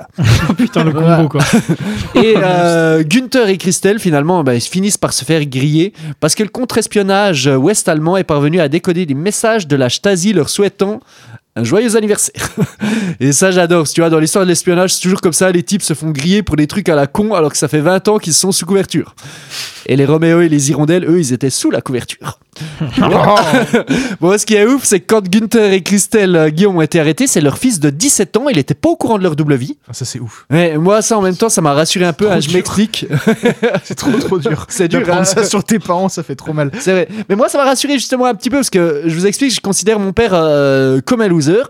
Mais là, je me dis, en fait, peut-être aussi, euh, il a une double vie, quoi. Il, il est agent du Mossad depuis 35 ans, euh, sous couverture, la classe. Ouais, s'il était agent du Mossad, je sais pas s'il laisserait passer toutes tes vannes, tu vois. Je pense qu'il serait tu, tu un il- cut, en tout cas, il aurait dû être beaucoup plus présent, Josquin, je le sens. Parce que t'aurais pris deux trois fessées quand même. Ouais, bien ouais, les gars. Bon, revenons à Marcus Wolf. Dix ans après la chute du mur, il a reçu chez lui ses ex-homologues occidentaux de la CIA et de la DGSE pour un petit barbecue. Tu as filet mignon, cuisse de poulet mariné, royal soda. C'est genre barbecue, rhum et piscine, quoi. Non, c'était plutôt polonium et ricine. Ouais. Cyprine pour les Roméo. Oh là bien ouais, je- Et ce qui m'a intéressé, tu- vous voyez, chez Marcus Wolf, c'est un peu comme quand j'avais fait la chronique sur Albert Speer, je rappelle, c'est le bras droit d'Hitler, tu vois. C'est un peu des personnalités complexes, tu vois. Là, on n'est pas dans un film hollywoodien où t'as le méchant d'un côté, le gentil dans l'autre. Bon, les Euh, gars, je vous préviens, je suis pas Attends, dans l'autre de l'autre. Ah oui, parce que, parce que c'est pas la même histoire, Allez, mon gars. ok. Bon, les, po- les potos, je vais pas faire être dans un relativisme total non plus. Hein. Je vais pas vous sortir qu'Émile Louis, c'est un excellent chauffeur de bus. Xavier Dupont de Ligonnès, euh, un bon terrassier. Euh, non. Et ce qui est ouf pour finir, c'est que Wolf, il a été considéré comme un, un gros tarbat après la chute du mur. Tu vois, il a même été jugé alors que les chefs de la CIA, ou tu vois, des services euh, ouest allemands, eux, ils ont été considérés comme des héros nationaux. Et voilà, c'est ma chute. Chute du mur. hein. Ouais, ah oui, putain, c'est vrai. Et tu nous avais prévenu que ta chute, elle était un peu asthmatique. Ah, on n'était euh, pas prêt là. Bah voilà, impressionnant. Et j'ai vu du coup dans la RDA, 2,5% de la population étaient des informateurs. T'imagines? Ah, seulement? Mais ils le savaient pas. Ouais. Attends, mais c'est énorme. Ouais, c'est énorme, mais moi, Attends, je- gros, encore si tu plus. fais la somme de tous les invités de Louis XVI 64, il y en avait un qui était espion à, à 30%, à un tiers. Non, C'était un, 2,5%. un espion en intérim, quoi. Mais là, en fait, t'as pitché le film euh, Mr. et Mrs. Smith, non? Mais sans, sans les, sans les cascades et sans Angelina Jolie qui est méga. Ça me fait un peu penser à la série The Americans. Ben Pas ouais. vu. Oui, c'est Putain, ils se sont inspirés ou C'est quoi quoi cette série? C'est une série, en fait, c'est des, des agents euh, soviétiques euh, qui sont envoyés aux États-Unis, s'installer comme des bons Américains, euh, banlieusards, tout ce qui. Et puis ils s'installent sur place. Ils sont tous les deux espions, par Ouais. contre. Ils s'installent sur place, ils ont des enfants et tout, ils s'intègrent à la vie locale, etc. Et puis, puis ça, ça leur éclate à la gueule. À un moment donné, j'imagine, hein, mais le, pitch, c'est ça, quoi. Mais ouais. Il y en avait plein, il paraît. Mais Marcus, ma- que ouais, tu- bon, déjà le KGB, c'est, euh, ils sont reconnus et ils sont toujours connus. Maintenant, ils s'appellent plus KGB, mais pour euh, être des maîtres en, en matière d'espionnage. Et Marcus Wolf, ça reste un des, ouais, un des, des tout grands maîtres de l'espionnage du XXe siècle. Mais il s'aimait quand Par même exemple, avec sa femme. dit- Non, ça c'est Günther et Christelle Di Guillaume. Ah, Bah, pardon. ça c'est différent. Mais Günther, euh, ça c'est intéressant aussi. Günther Guillaume et sa femme euh, Christelle, quand euh, ils pensent, c'est surtout sa femme qui a eu beaucoup de ressentiment face à la Stasi plus tard, parce qu'ils pensent que la Stasi a organisé leur rencontre aussi. Bon, j'ai envie de dire, c'est aussi un petit peu facile de d'ensuite. Oh, mais les mariages arrangés, c'est une vieille tradition. Ouais, Ça, voilà. Ça arrive. ouais. Mais ouais, Ouais, mais ouais. t'imagines si vraiment que- tu joues le rôle jusqu'au bout. Et, et, et Ah bah ouais. Günther Guillaume, il a dit un truc très intéressant aussi à la fin de sa vie. Tu violes, Il a tu violes dit et puis tu t'attaches. Ouais. Oh merde. Voilà. Mais tu vois, tu commences à rentrer un peu dans le ton, Louis XVI 64. là. Tu prends la patine.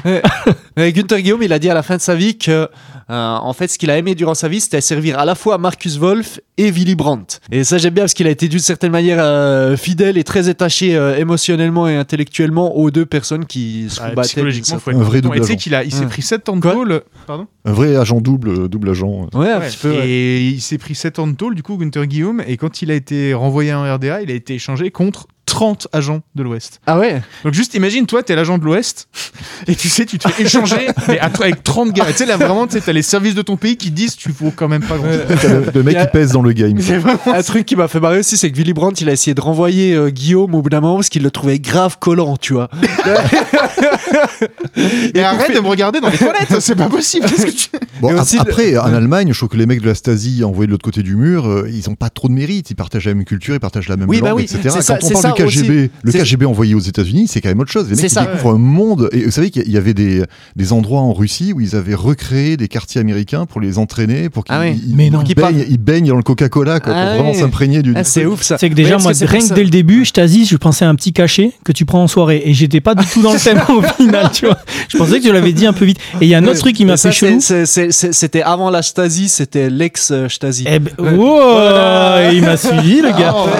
Je de l'avoir. mais tu sais que même dans le DOS, quand t'as parlé de Gunther et que ça parlait de cul, moi j'étais parti en mode.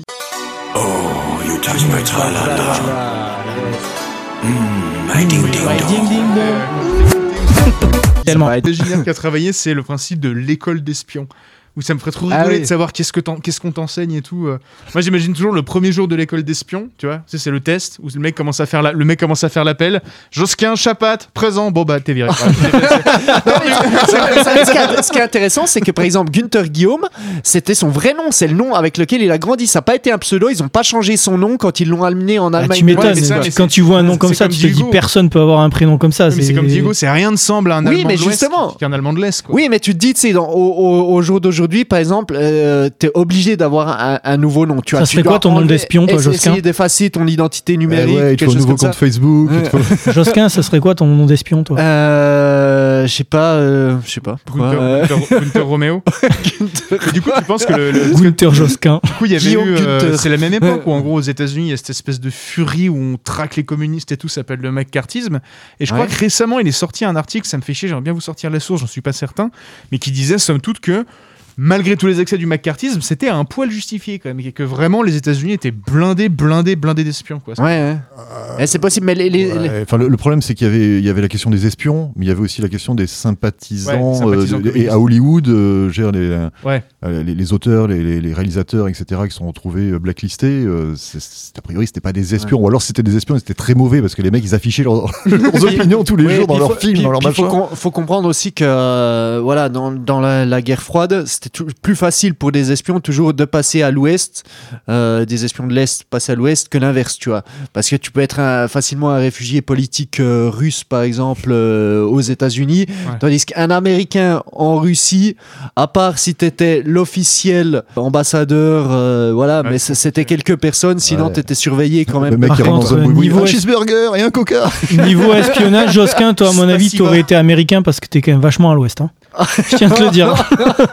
En tout cas, je pense que des mecs de la trempe de Marcus Wolf aujourd'hui se feraient quand même vachement chier parce que ça- leur boulot serait devenu trop trop facile quoi. Tu sais, avec les photos de bites qui volent dans tous les sens, euh, les gars qui vont dans des restaurants clandestins, mais qui laissent rentrer un reporter. Enfin, le boulot est déjà pré-mâché quoi. Ouais, c'est genre en gros, tu vas sur Google, tu fais Il y a un- dernière connerie de Marlène Schiappa et bon, t'as tous les dossiers quoi. Il y a un musée des espions qui existe où tu peux trouver euh, tous les objets d'espionnage. T'as le musée de la Stasi à Berlin Ah, il y en a plusieurs. Alors, hein, je, pense pas que ça soit la même Ouais. chose, mais là c'est vraiment tous les objets, genre des mini pistolets, euh, Mais petites capsules de cyanure, des trucs Ah, comme ouais. ça. Justement, moi, je- pour aller dans ton sens, j'avais tapé, je voulais, je voulais vous montrer des photos de, euh, tu sais, des machines à vapeur pour décoller les enveloppes. Hmm. Et donc je tape machine à vapeur pour décoller les enveloppes et je ne tombe pas. sur- Le premier lien, c'est pas genre une photo, c'est WikiHow.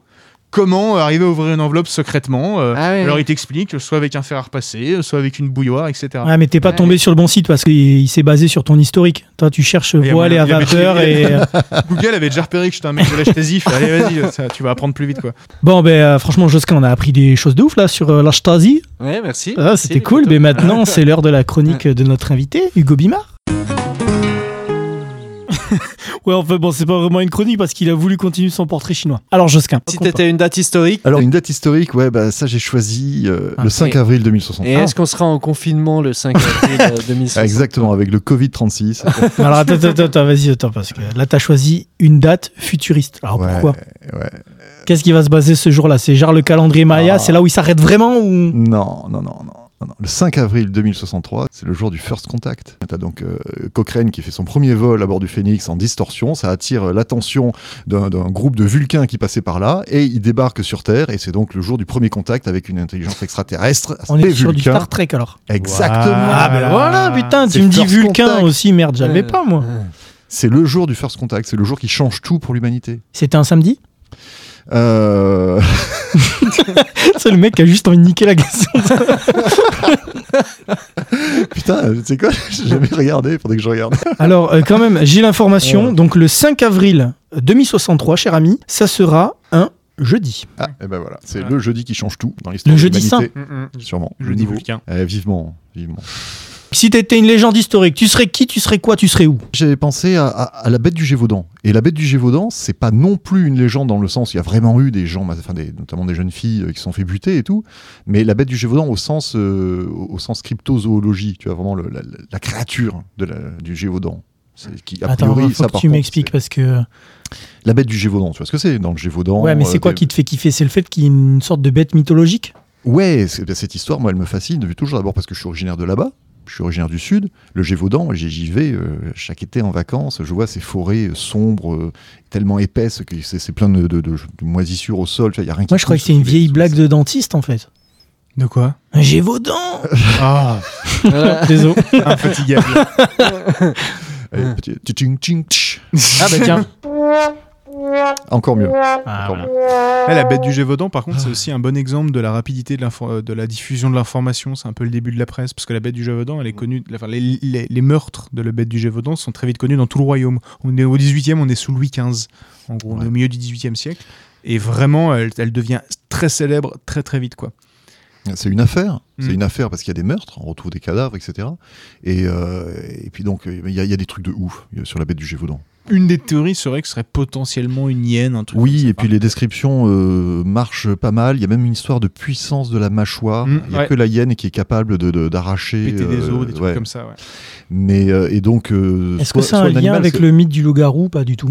Alors, bah, oui. les, les gens ont voulu euh, raccrocher ça euh, au mythe du loup-garou, en effet. Mais euh, après, il y a plein de possibilités. C'est-à-dire qu'à l'époque, les nobles avaient souvent des petits zoos privés. Hmm. Et notamment, il y avait un noble du coin qui, qui revenait euh, d'un voyage en Afrique. Donc, il aurait pu tout à fait ramener une bestiole, l'adresser, pas l'adresser. Alors, vous connaissez tous, je pense, le, le pacte des loutres. hein. Ouais. enfin, le pacte des, Des loutres. J'étais là, merde, attends, j'ai raté un Le pacte des loutres, hein, tu connais pas Alors, Le pacte des loutres, c'est un, un film de, de Christophe Gans et euh, qui, qui, qui surfe bien justement parce que sur, sur toutes ces hypothèses, c'est-à-dire qu'il arrive à faire un une espèce de, de, de mix de toutes les, euh, les possibles explications euh, de l'histoire du Gévaudan.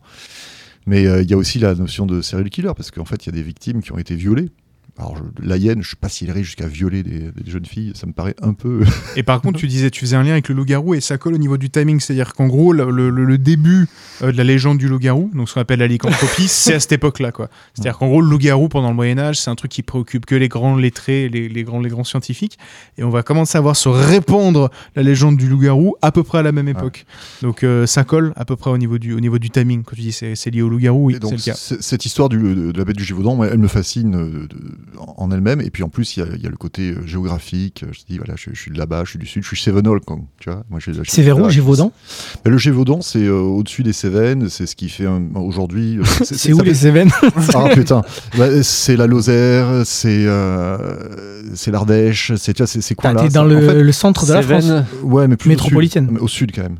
Au sud, Ouais. pas, pas, c'est pas à Clermont-Ferrand, c'est beaucoup plus au sud. euh, Les Cévennes, c'est au nord de Troyes. Alors attends. Attends, mais non, lui il est sur un jeu de mots avec 7. on va chercher. C'était nul. D'accord, ouais, c'est bon. Ouais, Ouais, c'est- bon, c'est bon. Et alors, juste pour terminer, loup-garou, ça veut rien dire parce que garou, en fait, ça veut dire loup en patois. Donc loup-garou, ça veut dire loulou. Loulou, c'est tout de suite c'est plus une, mignon. c'est- une erreur, en fait, c'est une déformation. Non. J'étais en train de chercher une chanson de Garou, mais j'en avais pas. Chercher un truc genre. Qui Ah, voilà, c'est ça. jamais été seul. Seul truc qu'aura pu réveiller Josquin. Si t'étais une ancienne civilisation, tu serais Les Mu, Oui, Mu, l'empire de Mu. c'est quoi C'est Manchester Bah, c'est un- United qui désormais ne gagne plus grand chose. Ouais. Bah, c'est- c'est- ça fait partie de ces. alors, ça rejoint un petit peu la légende, mais ça fait partie de ces civilisations disparues façon Atlante, euh, donc euh, quelque chose de totalement fictif. A C'est priori. des reptiliens Euh, C'est possible. Parce qu'ils Il y a- sont a- vachement a- branchés Mu, les reptiliens. Bah, la Mu, ouais, ils, ils- Ah. régulièrement. Ah oui, la mu. Mais euh, Voilà. non, mais il y a, il y a- en plus, je suis sûr qu'il y a des connexions qui peuvent se faire avec euh, les reptiliens, Mu et l'empire de Mu. etc. Mu, on le voit dans Corto Maltese, non? Ou pas? ils en parlent. Ils en parlent. ouais, ouais. Et Platon, on parlait, t'as dit? Alors non, ça c'est euh, l'Atlantide. L'Atlantide, c'est Platon. Mais, mais quand le, le portrait que fait Platon de l'Atlantide, euh, c'est pas des rigolos. Alors si ça se trouve, Mu, c'est pas rigolo non plus, mais c'est plus exotique. Mu, c'est censé être plutôt du côté pacifique. Ah. L'Atlantide, civilisation perdue quelque part, tu vois, entre l'Europe euh, et, euh, et les Amériques. Et puis par contre, Mu, ça se passerait de l'autre côté du monde, aux Antilles. Mais alors, attends, Mais Platon, il fait pas plus qu'en parler, l'Atlantide. hein. C'est lui qui l'a inventé. C'est-à-dire, l'Atlantide, c'est inventé plus ou moins par Platon. C'est la Ah, première fois qu'on a l'occurrence de l'Atlantide. Est-ce qu'on a des traces où, de- Où il, re- où il remet ouais, des trucs. qui- parce Il relaie des choses, mais. Il y a, il l'histoire comme quoi ça pourrait venir en fait de, de Santorin et de Si, de- de- de Santorini. de l'explosion de, de Santorin. dans les Cyclades en Grèce. Ouais, il y a ça, ouais. il y a, il y a Exactement. ça, il y a aussi le fait qu'on sait qu'il y a un moment dans l'histoire, alors ça remonte à la préhistoire, où la mer Noire aurait monté de plusieurs mers la mer en quelques heures et tout, ça aurait noyé plein de civilisations. D'où le fait d'ailleurs que le déluge est systématiquement dans- représenté dans toute la Méditerranée, Dans Gil- Gilgamesh, Ouais. euh, la première trace, c'est euh, dans l'épopée de Gilgamesh. Mais on sait à quoi ils Gilgamesh. ressemblent les Mu Ouais. ou pas du tout C'est vraiment un truc, euh, fictif. arc-en-ciel. Ouais, voilà, c'est complètement fictif. c'est- des trucs euh, un petit peu à la, à la Grimaud, c'est ce que je dis. Mm. Notre ami. Benjamin Grimaud, celui qui monte sa tub Celui qui envoie des mudes Ah, mais c'est c'est de l'ésotérisme, Mu, le- l'Atlantide, etc. ça- Parce que bon, sinon, j'aurais pu dire euh, les Babyloniens, les Sumériens, ce genre de trucs. Ouais, mais les Mus, je trouve ça vachement Mais plus Mu, stylé. c'est. Bien joué. D'ailleurs, pour revenir au truc, juste pour- au- ce qui est rigolo, c'est c'était euh, le Quélec là, qui étudie les mythes, là, ce, ce type qui est historien et préhistorien. Il remarque que dans quasi tous les mythes eurasiens, voire africains, la destruction du monde se fait par un lot. Mais Mm. quand tu vas dans les mythes du Nouveau Monde, elle se fait quasi tout le temps par le feu. Hmm. Voilà, c'est tout. J'ai rien de le placer. Si t'étais une œuvre d'art, t'as dit que tu serais une des sept merveilles du monde antique. Oh, putain, ça fait des réponses, mais vraiment pas. c'est ouais, c'est c'est pas modeste du tout tout ça. Non, mais Euh, tu sais que moi, c'est un non, truc qui m'intéresse pas- de ouf parce que justement, les sept merveilles du monde, on en entend toujours parler, alors que c'est quelque chose qui a été complètement remis au goût du jour, puisqu'il y a des sept merveilles qui n'existent plus, Ah bah, la style les jardins majorité. de Ouais, Babylone, etc. Bah, là, Et il y, en a- y a nouveau- y en a même qu'une seule qui, qui reste. hein. Il en reste qu'une seule. Bon, il y a- t'as encore des, des vestiges du temple d'Artémis, mais sinon, à part la pyramide de Gizeh, il n'y a pas.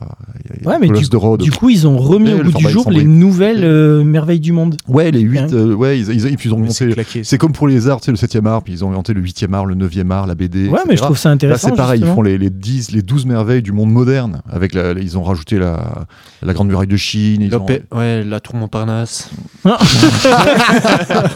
le Centre Pompidou. Le nouveau palais de justice.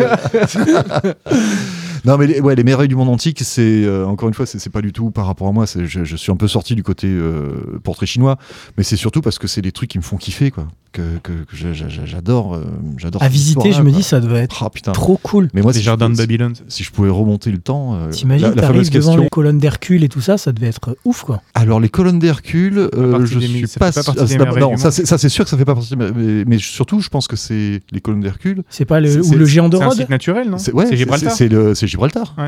Ouais. Il n'y le- avait, le euh, avait pas d'immense statue, moi j'imagine ça. Alors il y a euh, une statue immense, c'est celle de Jupiter à Olympie, qui fait partie des sept merveilles du monde. Oui. Il y a le mausolée d'Aïkarnas, il y a euh, donc, euh, suspendus. le jardin le suspendu de Babylone, il y a le, le colosse de Rhodes, Le phare Ah, voilà. d'Alexandrie. colosse, peut-être ça, colosse de ouais. Rhodes, qui est censé, qu'on dit aujourd'hui être avec un pied de chaque côté de l'entrée du port, mais c'est c'est- Voilà, ça, ça. Ouais, mais c'est faux, c'est faux. C'est- C'est comme c'est repris d'ailleurs par euh, George Martin dans, euh, dans Game of Thrones. c'est- Ah oui, on la, la voit ça, cité, euh, la cité libre. Il n'y avait pas le phare d'Alexandrie aussi, on faisait pas si, tout à fait. Le phare d'Alexandrie en fait partie. Euh, et le colosse de Rhodes, en fait, il était pas du tout les jambes écartées en mode euh, vous passez euh, sous mes, sous mes vois, avec le, le- C'est pour ça qu'on la- l'appelle la peut-être le colosse. cime des bateaux qui lui caresse. euh, Ouais, on exactement.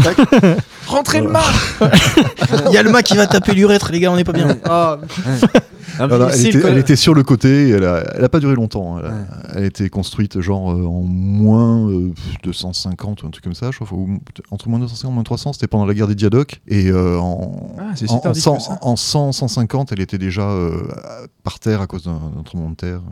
Mais elle est restée, elle est restée à l'état de, de, de- de vestige pendant pas mal de temps et c'était visité. On pouvait voir une main, tu sais, en mode euh, la planète des singes. T'a- T'avais une main Ah, qui une sortait Une main qui dépassait comme ça En mode post-apo. La main, une partie de la tête. Et d'ailleurs, la tête, c'était euh, c'était un Apollon, je crois. Et donc, c'était une tête avec euh, une couronne de, de- de façon solaire. Ouais. En fait, c'est le même look qui a été repris par. euh, Pour la Statue de la Bartholdi Liberté Pour la Statue de la Liberté. La Statue Yeah. de la Liberté, c'est une version féminine et, et moderne D'Apollon. de- de- d'Apollon. Ah ouais, et donc, énorme, et donc, trop cool, et donc du colosse de Rhodes. Enfin, de- Bartholdi est originaire de Colmar et si vous allez à- Absolument. à, Colmar, sur le, rond-point à l'entrée de la ville, il y a la Statue de la Liberté. C'est pour ça parce qu'elle a été offerte par la France et- et oui. aux Et États-Unis. on peut, Vous avez vu visiter, on peut visiter l'atelier de Bartholdi, euh, ce que j'ai fait euh, quand j'avais 17 ans. Et c'est cool. Bah ouais, c'était sympa. C'est Ouais. un coin que je connaissais pas du tout, Ouais. tu vois, en venant du sud et tout. J'avais- gagné ça, putain, ça, tiens, ça va te plaire, Josquin. Ouais. J'avais gagné ça suite à un concours de dissertation sur euh, la Seconde Guerre mondiale. Et donc, ils nous ont offert quoi en, en- Pour les, les, les grands gagnants de ce concours de dissertation, ils nous ont offert une visite du Struthof. le, le Attends, faut que tu expliques ce que c'est parce que moi, quand j'entends Struthof, euh, ça me fait pas penser Toi, à. t'es Strudel ou. euh, Ouais. Je pense à un gâteau. Non, c'est un, un Strou. Ouais, là, non, c'était super. C'était, on a pris un car, on est parti du sud, euh, on, est, on est passé par donc le quartier de, de- de la Petite France à Strasbourg, on est, on est passé par Colmar, on a visité l'atelier de Bartholdi, et ensuite euh, visite du camp de concentration. Trop bien. euh, C'est avec, pas la même euh, ambiance là. hein. Ah non, c'est deux pièces de, de salles, deux ambiances. Et vous savez combien il y a de statues de la liberté à Paris? 3. 7. Quoi, Wow. 7 Il y a 7 statues de la liberté à Paris. D'où? Bah c'est comme ça, il y en a 7. T'en as une sur la Seine, t'en as une dans le parc, dans le- t'en as une dans le jardin du Luxembourg, t'en as une place, des- Ah ouais t'en as deux dans le musée des arts et métiers, t'en as une qui est cachée à Saint-Germain.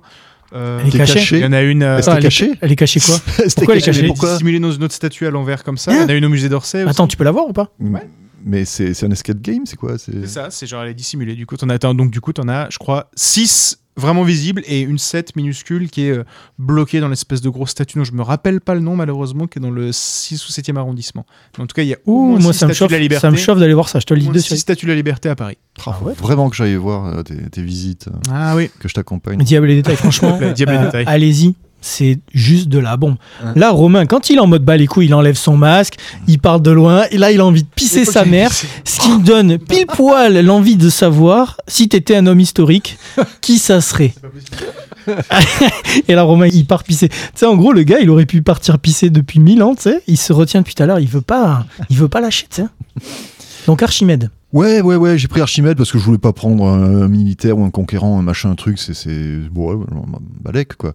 Donc je me suis dit, quoi, euh, je, je vais pas prendre non plus, euh, je sais pas, euh, Ja- Ja- Jacques, euh, le pauvre paysan dans son champ que personne ne connaît. Jacques, qui a- j'ai 18 ans, mes parents sont bourgeois. J'aime beaucoup le cinéma. Ouais, Je fais une collection de porte-clés. Toi aussi, tu collectionnes a- porte-clés Ouais, il y a Non, Romain c'est là, il est parti aux toilettes, il est en train de nous faire la poussée d'Archimède. Eureka, j'ai pissé. Ouais. ouais, donc un scientifique, euh, tant qu'à faire un scientifique, et puis bah toujours pareil, l'Antiquité, euh, Alexandrie, euh, tout ça. Enfin là, là en l'occurrence, euh, c'est Syracuse pour euh, Archimède, mais c'est un personnage que je trouve assez, euh, assez fascinant. quoi. On ne connaît pas grand-chose d'ailleurs sur lui. Euh, il est mort pendant la Seconde Guerre punique. euh, C'est quoi ça la Seconde Guerre punique, c'est la guerre contre Hannibal, entre les Romains et Carthage. Bon, Ouais, cool. bah écoutez, euh, merci pour toutes ces infos, les gars. Louis C64, dans la dernière partie, on jouera avec le quiz Histoire à Papa. Mais avant ça, on va remplir les godets pendant que je vous joue Ogival. Retrouvez-le d'ailleurs sur sa chaîne YouTube avec ce titre, tiens, qui mettrait Eric Zemmour en PLS direct. C'est Un étranger chez moi, dans Louis C64. Je ne reviens pas d'entre les morts. Je reviens de ceux qui les ont causés. Je ne reviens pas vraiment plus fort, mais en revanche beaucoup plus fatigué. Je ne reviens pas d'un jour de peine, mais d'un devoir de bien plus d'une année. Je n'en reviens pas de mon domaine. Il n'est resté que la porte d'entrée. Je ne reconnais plus rien. Quelques souvenirs, mais ils remontent à loin. Face à cet avenir, si rester j'avais pu, je ne serais sûrement pas ce que je suis devenu un étranger chez moi.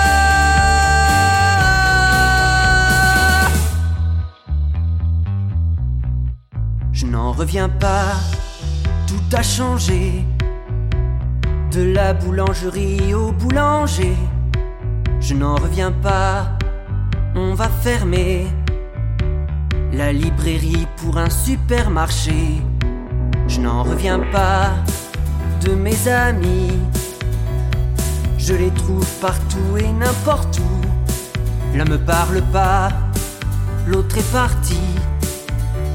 Et le troisième a gagné plein de sous. Je ne reconnais plus rien. J'ai quelques souvenirs.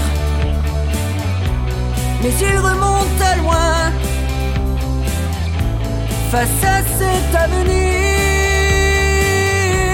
Si rester j'avais pu, je ne serais sûrement pas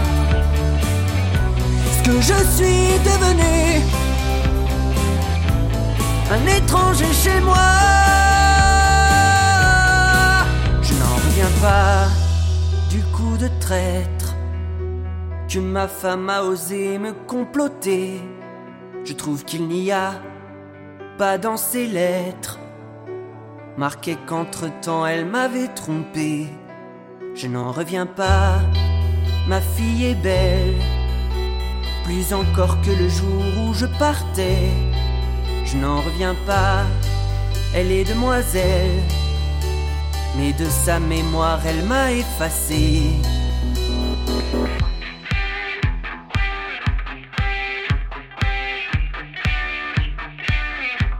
Je ne reconnais plus rien.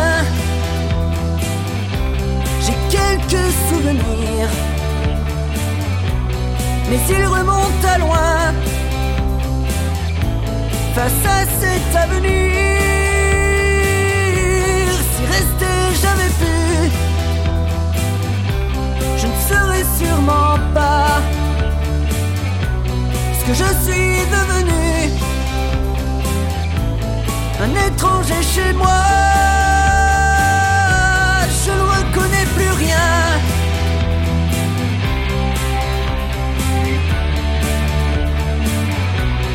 Je ne reconnais plus rien.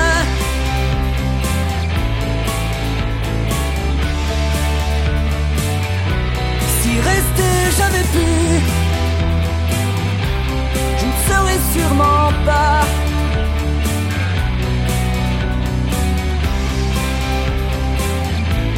un étranger chez moi.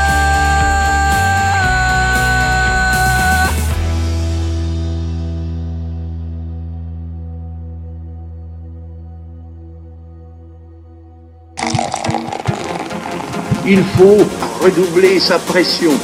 Mais mon seul but est de rigoler. La France est perdue. Il faut la sauver.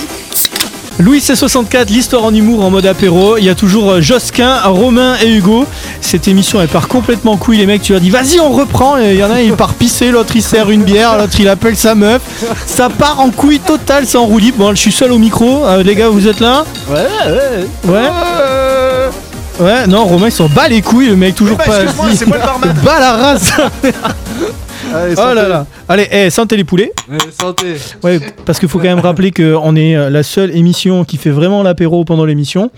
Autant te dire que ça part euh, de volo, j'ai envie de te dire. Et maintenant, qu'est-ce qui se passe, Josquin? Là, c'est le quiz à papa. C'est la chronique à La papa. chronique à papa, yeah. Putain, faut tout faire ici, c'est un merde. bon, les gars, on commence euh, avec cette première question pour vous faire passer un message. Fuyez, pauvre fou. En quelle année la douche a-t-elle été inventée? Alors, réponse A. Si, si, je vous jure, elle a été inventée en 1872, certes un peu tard, mais maintenant que vous le savez, bon, faites-en bon usage, les mecs. 10 épisodes avec vous, ça commence à chenouffer sa mère. Ouais. Réponse B. Ça a toujours existé, il suffisait d'aller dehors, ça s'appelle la pluie, espèce de connard. C'est un peu ce que j'avais en tête. Que Encore, t'aurais dit la Golden Shower, mais Réponse C. À l'Antiquité grecque et romaine, ça s'appelait les thermes. Il y avait un filet d'eau qui coulait d'une tête sculptée d'animal. Alors, réponse A, B ou C Bah, c'est la B.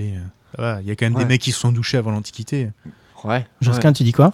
Ouais, moi, je, ouais, je dirais, euh, je sais pas, c'est plutôt, mais ça dépend ce que en train pas, pas Bah ouais, hein. c'est ça. c'est Ouais. ça, c'est ça le problème. Ouais. Dire, Il suffit qu'il y ait un connard qui ait débarqué et qui ait dit Moi, je pose un copyright là-dessus. À un moment donné, il a inventé la douche, mon cul. Mais c'est Ouais. vrai que il Hugo, a t'as fait jamais qu'officialiser manière. Bon, on va si faire y ré- simple. Si on y réfléchit bien, la Golden 19e Shower siècle. a été inventée avant la douche, logiquement. Pourquoi? Bah parce que. Bah, Lui, il aime pisser Ouais, sur les gens. Bon, alors, 19e, Ça- ça demande 19e moins, c'est moins siècle, ça a toujours existé ou l'Antiquité? Vous- Toujours existé. moi, je dirais que ça a toujours existé. Et puis, je vous préviens, j'ai fait 9 ans de philo. Donc, euh, même si c'est pas la bonne réponse, je peux la défendre quand même. Eh ben, c'est pas ça du tout. La réponse, foutre. la bonne réponse, c'est la A. 1872. Je vous explique. Je vous explique. Baliverne. Les vraies premières douches, elles datent de 1872. C'est à cette période que Méry de la Boste, un médecin-chef de la prison de Rouen, a eu l'idée du bain de pluie. Alors pour info, la prison Bonne Nouvelle de Rouen, ouais, les mecs, ils étaient déjà forts pour faire les vannes jusqu'au bout. voilà. Non, vous n'y êtes pas. Bonne nouvelle. pas. Ouais, Quand bah tu vas oui. en prison qui s'appelle Bonne Nouvelle. Ah oui, bah on a une prison qui s'appelle la santé. Enfin, je veux dire, de toute façon, sur les noms de prison, ils ont jamais été bien bons. genre. Bon, bref, les prisonniers employés à polir de la corne pour faire des boutons, ils étaient toujours sales là-bas. Et du coup, un vrai bain, c'était coûteux, et en eau et en temps. Et Après, on me dirait que l'argent n'a pas d'odeur. Mais apparemment, si. C'était suffisamment pour qu'on s'imagine un système de douche collective où l'eau tomberait en pluie dans un lieu qui prendrait ton cul pour une base de loisirs. Hashtag savonnette, bien sûr. Donc en fait, le but euh, avoué n'était pas de procurer du bien-être aux détenus, mais de leur permettre de travailler encore mieux. D'accord, ok. Ok. Et alors pour vos infos, pour votre info, Mais c'est- mais, ouais. vous vous savez déjà tous les gars, mais quand même, à l'Antiquité, donc les termes, c'était pas pour se laver, c'était plutôt pour se détendre. Mhm. C'est ouf, euh, le- comme le monde carcéral a été euh, ouf en matière d'innovation euh, de douche, justement. Si tu penses la 1872, mais tu peux penser aussi Deuxième Guerre mondiale. Tu as. euh, Oh putain.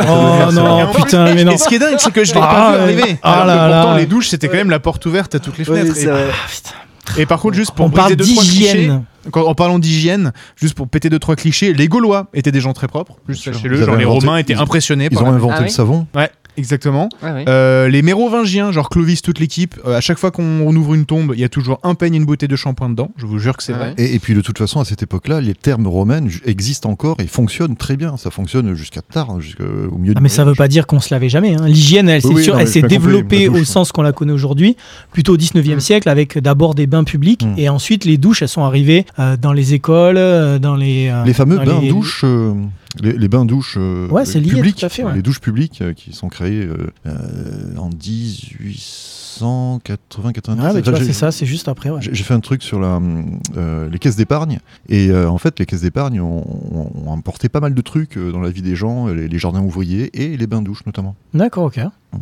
je crois qu'à Paris, il su- il suffit d'aller dans les années 50 à Paris et t'as déjà euh, une bonne partie des Oui, appartements. mais qui bien sont sûr pas qu'il y a des équipés endroits où on en- se qui sont, qui sont pas équipés en eau en fait. Alors Ah ouais. par contre, à la Renaissance, euh, les gens ils fuyaient l'eau parce qu'en fait, euh, Oui. euh, ils pensaient que l'eau, elle allait ramollir les pores de la peau et que du coup, elle ça rendait perméable aux les maladies et les infections. Voilà, Ouais, ouais. du coup, ils voilà. évitaient de se laver et ils mettaient par contre beaucoup de parfum. Mm. Donc là, pour revenir sur ton histoire de cuni tout à l'heure, à mon avis, on devait être pas mal. Ouais, c'est ça, c'est que- c'est ça aussi. Choper une figure historique, tu te dis, euh, Ouais, tu Marie- débarques à à cette paix- Marie-Antoinette, par contre, c'est pas possible quoi. Ça devait être. Ça devait Ouais, à être cause de l'odeur, tu vois. Ouais, de l'odeur, Ouais, ouais. ça devait être Dans les deux sens d'ailleurs. hein. Louis XVI, ça devait pas être mieux. Ouais, ouais, bah ouais. Par contre, à l'époque, alors attention, ils avaient donc euh, les parties intimes dégueulasses, mais très souvent les dents et les doigts impeccables. C'est-à-dire qu'ils avaient euh, les parties visibles de leur corps, pour ce qui concerne la Renaissance et le siècle des Lumières, étaient très très propres. D'accord. Le reste, par contre, c'était épouvantable. Genre, si tu kiffais lécher des doigts, euh, Ça allait. Ça marchait bien. Oh, mais non, mais- Et les doigts d'Yep aussi, pour Jean- si on pense à Georges Tron comme ça, Ouais, non.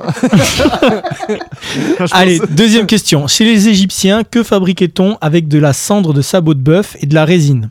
A. Les premiers plugs de l'histoire avec deux embouts rotatifs, le produit le plus famous de l'Antiquité, le fameux Anubis. 2. Un shit version Red Bull, c'était à la fois en mode boost et détendu.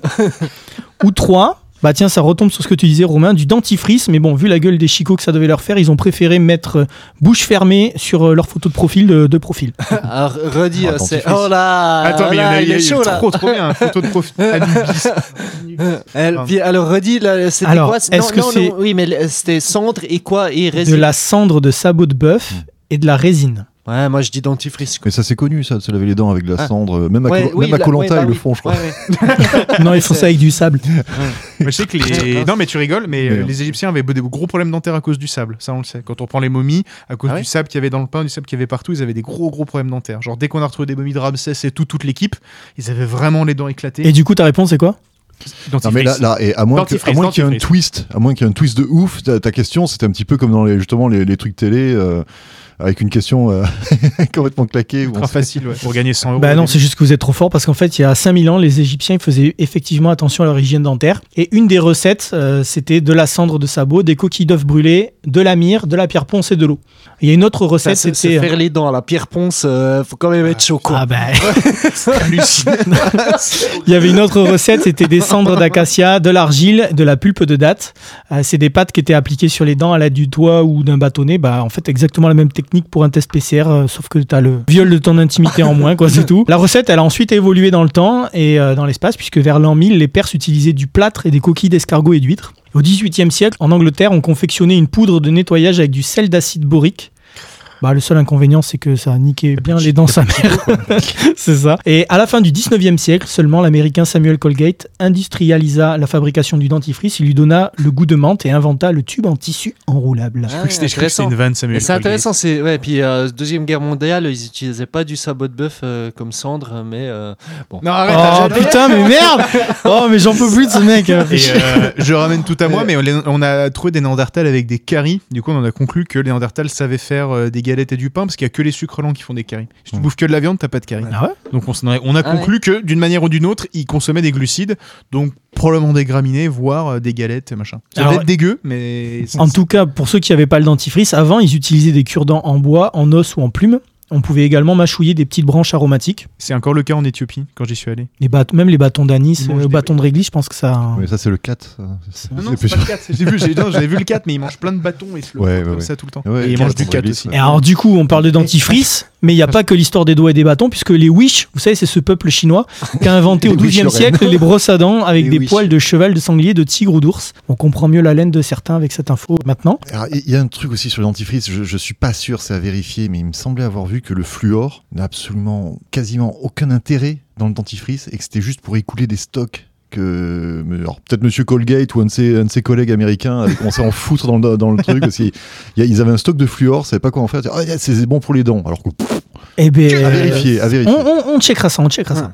Et troisième question, qui était Antoine Joseph Sachs Dit, ça je sais que ça va faire plaisir à Josquin, Adolphe Sachs. Il s'appelle. Ah. Ah, c'était un mec fan du Troisième Reich qui a trouvé plus stylé de s'appeler Adolphe. Sauf que bon, en fait, il était belge et c'est celui qui a inspiré la statue du mannequin Peace. Fieu. Ouais. B, c'était l'inventeur du téléphone rose, plus connu sous le nom du hmm, le saxophone. Ou alors 3, Voilà. c'est l'inventeur du saxophone, l'instrument cette fois. De la même manière que si nous on crée un instrument de musique, on l'appellerait euh, certainement le, le Louis 1664 au phone. Euh, c'est trop long et puis en plus ça ferait un vieux bruit euh, tout pété un peu comme ça là, tu vois.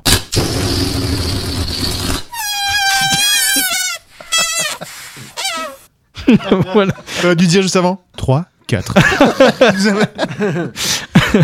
Alors ben les gars, je vous écoute. Trois.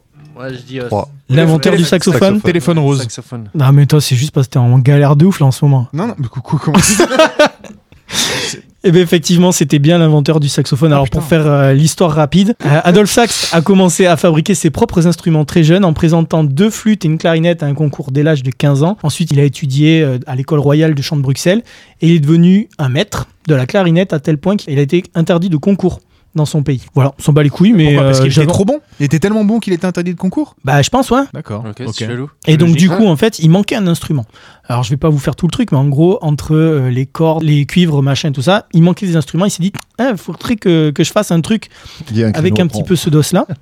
Et il a inventé un instrument qui était le saxophone et même en 1842 il y a Hector Berlioz qui s'est dit impressionné par la beauté du timbre de cet instrument et de sa maniabilité. Et du coup Adolphe Sax a déposé un brevet pour son nouvel instrument, le saxophone. Hmm. Hmm. D'accord. Ça reste quand même très narcissique euh, d'appeler l'instrument en mode ton prénom au phone, quoi. Ah ouais mais en même temps euh, Le- saxophone le, ça le claque. ducophone. Puis ça va, il est pas pétomane. Non. voilà. Ok. Ah, ça vous a niqué l'ambiance. hein. En fait, c'est l'émission des chutes à deux balles. C'est l'émission de la chute claquée.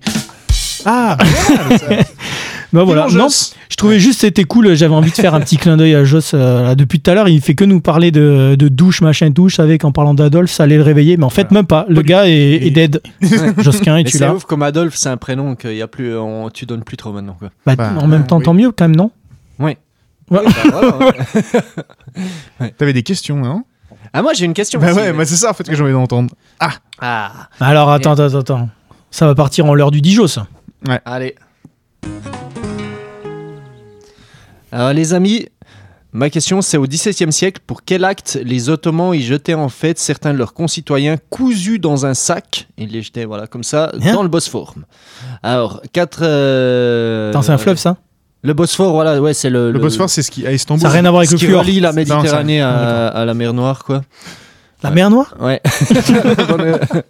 Et alors, euh, alors, première réponse pour avoir ken une meuf du harem du sultan, tu vois. Deuxième réponse pour, pour avoir bu ou vendu du café. Troisième réponse pour avoir mis de la viande de rat dans les kebabs ou pour s'être mis un loukoum aphrodisiaque dans le huc. Ah, Si ça avait Euh, été dans l'urètre, j'aurais pu prendre cette, Alors proposition. il y avait euh, sauter, sau- coucher avec une fille du harem Ouais. ou Euh, boire et vendre du café. En quelle Café. période Quelle période t'as dit? C'était au 17e. Alors je dirais café. Moi, je pense qu'il a mis la, la meuf du harem dans un kebab. Ouais, moi je vais prendre du café. Je vais prendre le café aussi.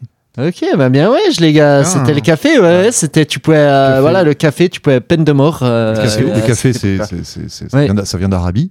Ouais, et ça a été longtemps, longtemps un truc super bien gardé. euh, interdiction de vendre le, le moindre, euh, Ah ouais? le moindre pouce de. de- Ça a été assimilé au vin, ouais, à l'alcool, euh, voilà, comme c'est un c'est excitant, une, une drogue. assimilé à une drogue. Ça a été assimilé à une drogue et au départ en Arabie aussi tu pouvais risquer la peine de mort. euh, principalement euh, c'était les soufis qui étaient condamnés mort Pour boire du café eux qui, ouais parce qu'ils buvaient du café mais après t'avais des raisons politiques aussi et puis sous les Ottomans en fait bah, les personnes qui buvaient du café se réunissaient aussi euh, dans les cafés, Ah, critiquaient le pouvoir etc. Et euh, ce qui est intéressant, c'est qu'on peut faire aussi une histoire euh, des Lumières, une histoire de la Révolution française basée en fait sur l'histoire du café, puisque avant, en gros, avant que le café débarque en France, en Europe occidentale, les gars picolaient grave, quoi. Tu vois, euh, Ah genre oui. euh, 6 litres, euh, non, 5 litres de bière, parfois elle était un peu plus légère, mais ça pouvait aller jusqu'à 5 litres de bière euh, par jour. Tout d'un coup, les gens se mettent à boire du café, ils sont plus bourrés, ils sont plus euh, Ils sont en actifs. méga forme. Ouais, ouais, ils sont en méga forme. Est-ce qu'il faisait des attaques en bande organisée? Parce que ça fait Zumba Café au café au carnaval. là là là. Imaginez les gars, sais, qui sortent du, qui sortent du bar avec les mains qui tremblent. Putain, on va prendre la Bastille. Je peux, pas- je peux plus tenir en place. Et du coup, pour quel crime les Romains paraissent te jeter dans l'eau, cousus dans un sac, avec des chats dans le sac Ah, et carrément. Ouais. C'est une peine de mort à Rome antique. On te mettait dans un sac cousu avec des chats, des singes, des animaux, et on te jetait dans l'eau. Il y avait pas un crime Et- particulier. ah ouais, et vivants, hein, les animaux aussi. Vivant, mais pas Ouais, ouais, C'est ouais, le parricide. Dès que- Quand tu tuais ton père, euh, c'était Ah la ouais peine de mort en Rome antique. Bon, Hugo, ça te laisse plein d'idées pour ton nouveau film, ça Ouais, tout à fait. en- qui voulait faire de l'antiquité. Ok. Putain, elle était vraiment hardcore cette question. Hugo, on a une question pour toi. Est-ce que tu penses qu'après le travail de gens comme toi sur YouTube, euh, Benjamin Brio, etc., nota bene, est-ce que tu penses, moi j'ai une question à te poser, je sais Est-ce que tu penses que tu peux parler dans ton micro tout le temps en face et pas faire des allers-retours? Le mec, depuis tout à l'heure, mon gars, je vais mettre une galère à faire le montage. Je te raconte même pas, mon pote. Désolé, excuse-moi. Tu parles Le romain, gars, il parle en clignotant. Il fait Ah non, du coup, je t'ai pas dit parce qu'en fait, c'est pas. Ça va être une tanasse, mon frère.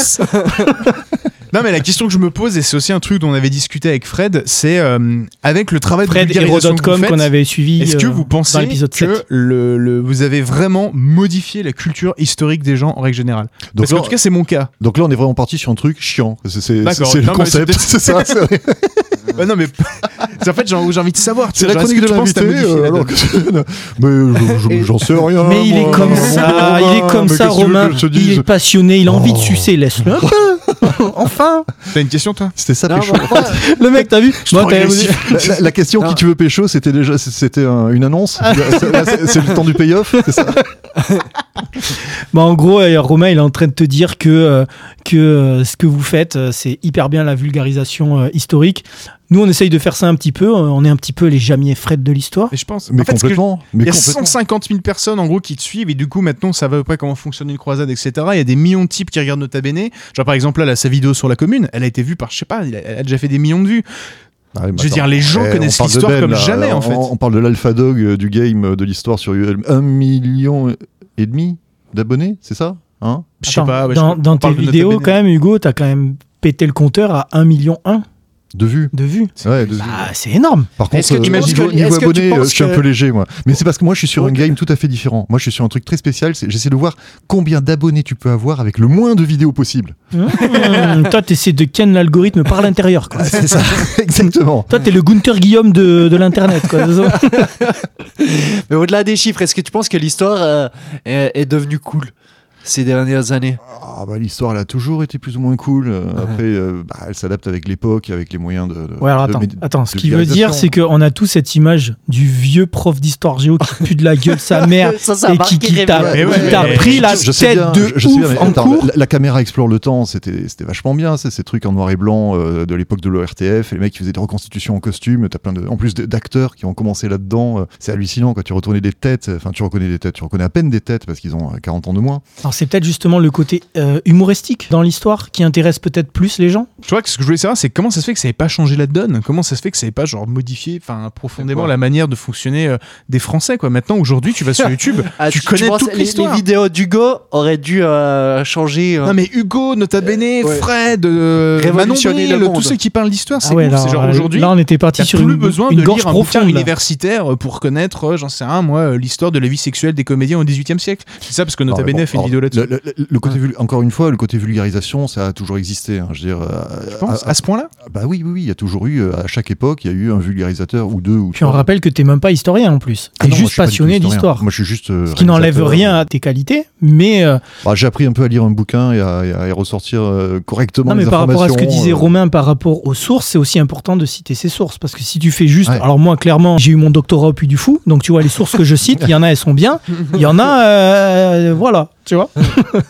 Ouais. Ah, ça, les sources. Il y a un paquet de gens qui, qui font de l'histoire en France et euh, qui, qui, se, qui se disent historiens et qui ont des sources qui sont un petit peu datées, on va dire. Oui, c'est c'est- Claqué. c'est clair. Ouais, on connaît tous cette technique de toute façon. Moi, je prenais les sources euh, un peu au bol euh, quand j'écrivais un travail universitaire et Ça voilà. veut dire quoi, tant Au bol? Ça, C'est une, c'est une Bah, je expression? citais Wikipédia, puis je regardais les sources qu'il y avait sur Wikipédia euh, en dessous, puis ça faisait quelques sources à citer, tu vois.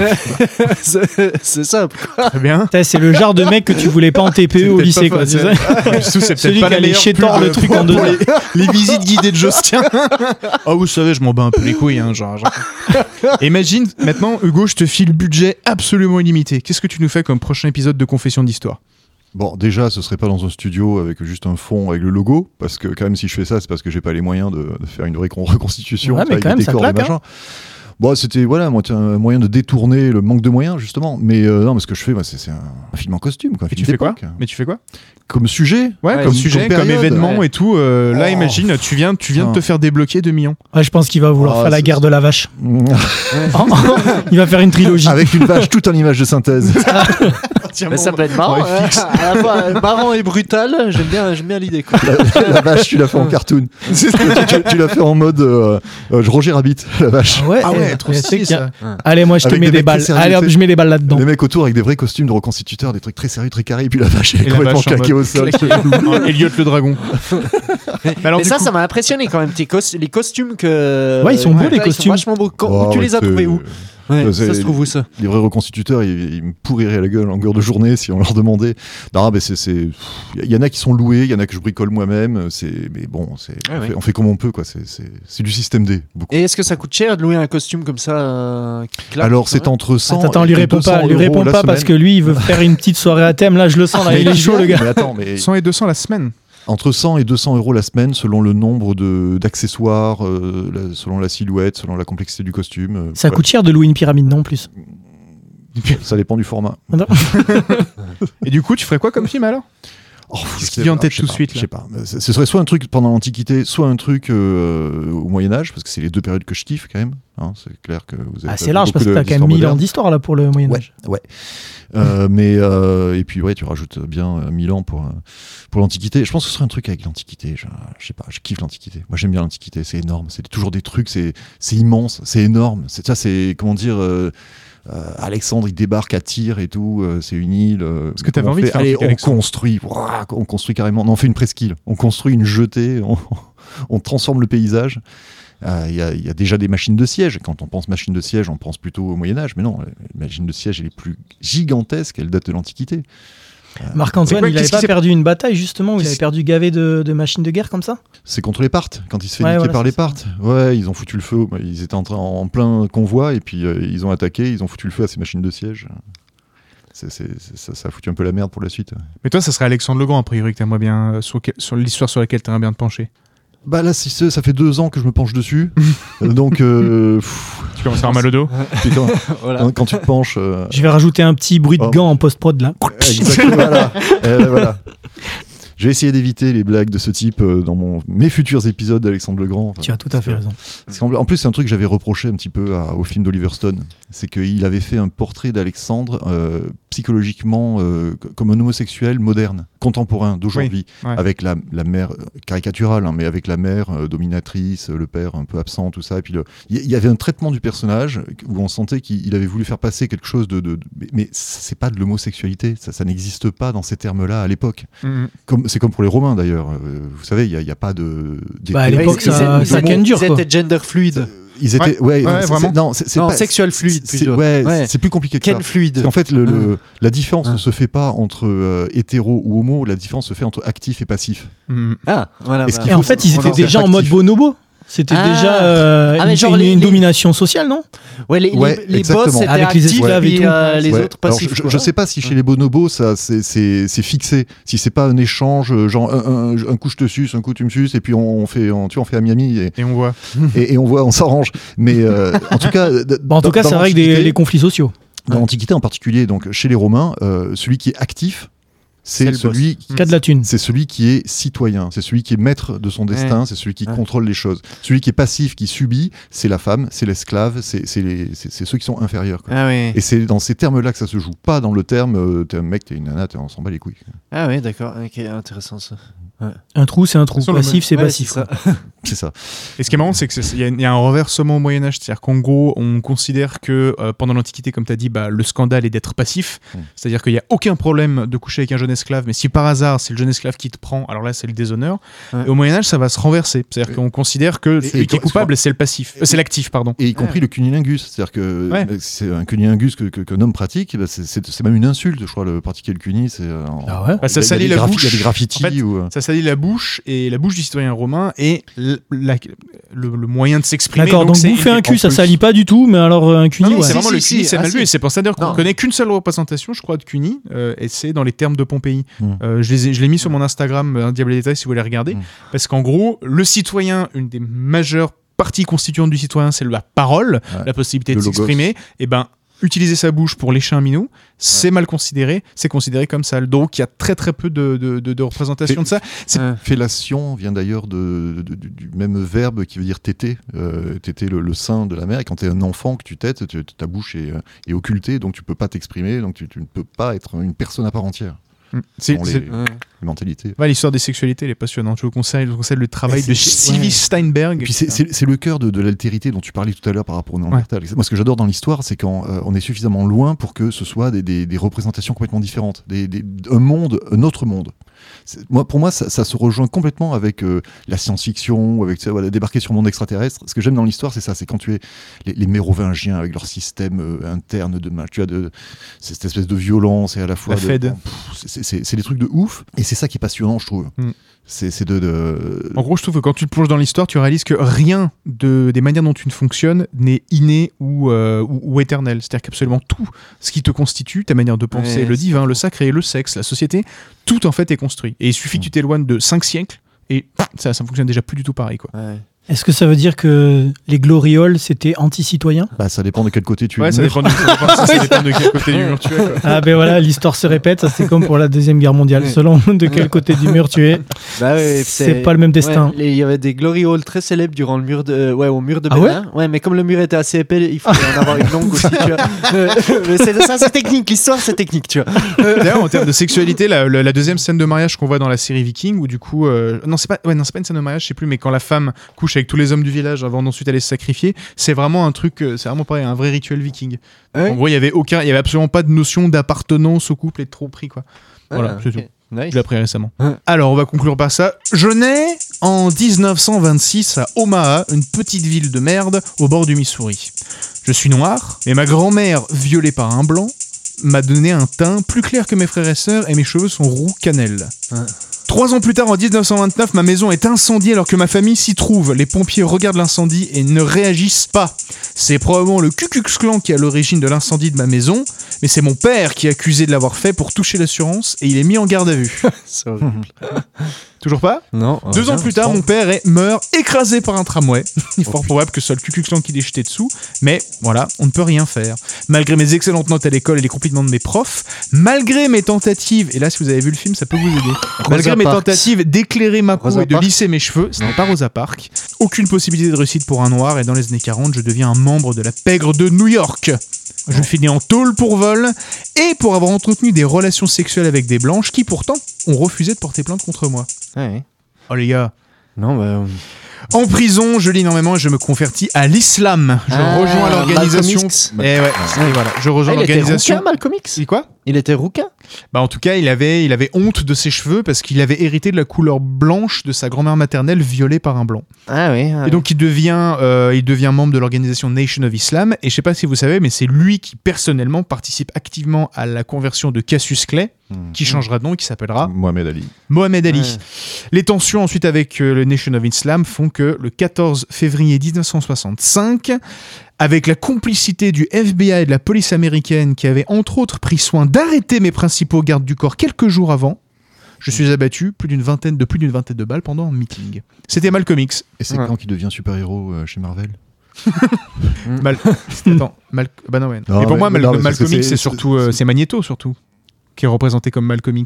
En gros, dans les X-Men, on compare toujours Magneto à Malcolm X et euh, Professeur Xavier à Martin Luther King. Ah ouais? Oui, ça c'est oui, dans les- dans l'idéologie. Mais pourquoi ils ont pris Non, des mais- blancs non, alors attends, attendez, euh, Parce que l'écrivain, il est blanc, mais il est juif euh, américain. Et du coup, ayant subi un peu l'oppression de l'antisémitisme américain, quand il crée en gros euh, l'histoire des X-Men, il fait vraiment en sorte que les X-Men représentent à peu près toutes les oppressions de l'époque. On peut facilement identifier les X-Men à l'homosexualité, notamment avec le côté ils ont un don qu'on leur demande de cacher, mais ils n'arrivent pas à le cacher, etc. Ah ouais? Et surtout, tu as deux figures. Tu as une figure, professeur Xavier, qui dit il faut aider. C'est le passif, euh, Xavier? Xavier, c'est le passif. Avec tout ce qu'il a dû prendre Et pour ça qu'il est en c'est, fauteuil euh, donc, professeur Xavier, c'est le gars qui veut arriver à intégrer par la paix, etc. Et en face, t'as Magneto, qui, comme était Malcolm X, lui veut le séparatisme et le nationalisme. Alors là, des- en l'occurrence des mutants, mais euh, dans. Non mais attends, mais c'est un vrai dos ça? Vous êtes en train de me pigeonner ou c'est un vrai truc? Non, non, non, ça c'est un vrai truc. Après, moi, ma blague, c'était juste sur Black Panther, euh, le mouvement des Black Panthers, et donc euh, la Black Panther de, Ah, putain. de Marvel. euh, Voilà. Chadwick Boseman, ré- récemment décédé, tout ça. L'acteur de Black Panther, il est mort. Ouais, oui. Il était super jeune, il est mort d'un cancer il y a pas Mm. longtemps là. Mm, mm, Eh les gars, vous savez quoi Ouais. C'est l'heure de la fin là. Parce que quand on- Ah, déjà Quand on dit trop de merde, c'est que c'est l'heure de la fin. L'émission touche à sa fin, fin de la saison 1 pour Louis 1664, mais ne vous inquiétez pas, on revient très vite avec des nouveautés, des surprises, des cadeaux comme euh, cette poêle connectée pour bien vous faire cuire le cul.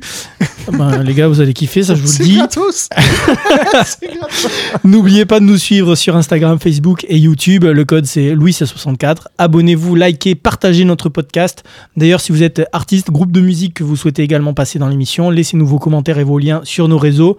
Louis1664. Merci à tous. Mais le Mac Merci a à- gagné. Le quoi? Le Mac a gagné, là, il y a un truc au début. Tu Ah non, c'était un maquelélé. Oh, putain, déception.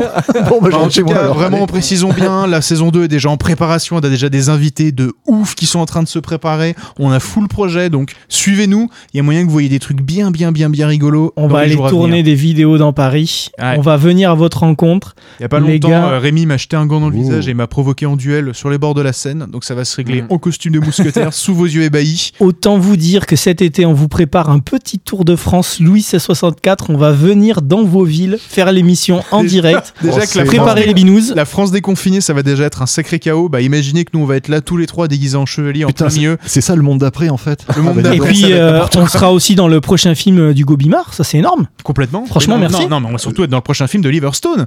Il faut le préciser quand même. Bon. J'espérais des petits rires quoi pour la fin de la saison. Réussir Mais moi, je sais même pas qui est Oliver Stone. Mais va te faire. Allez.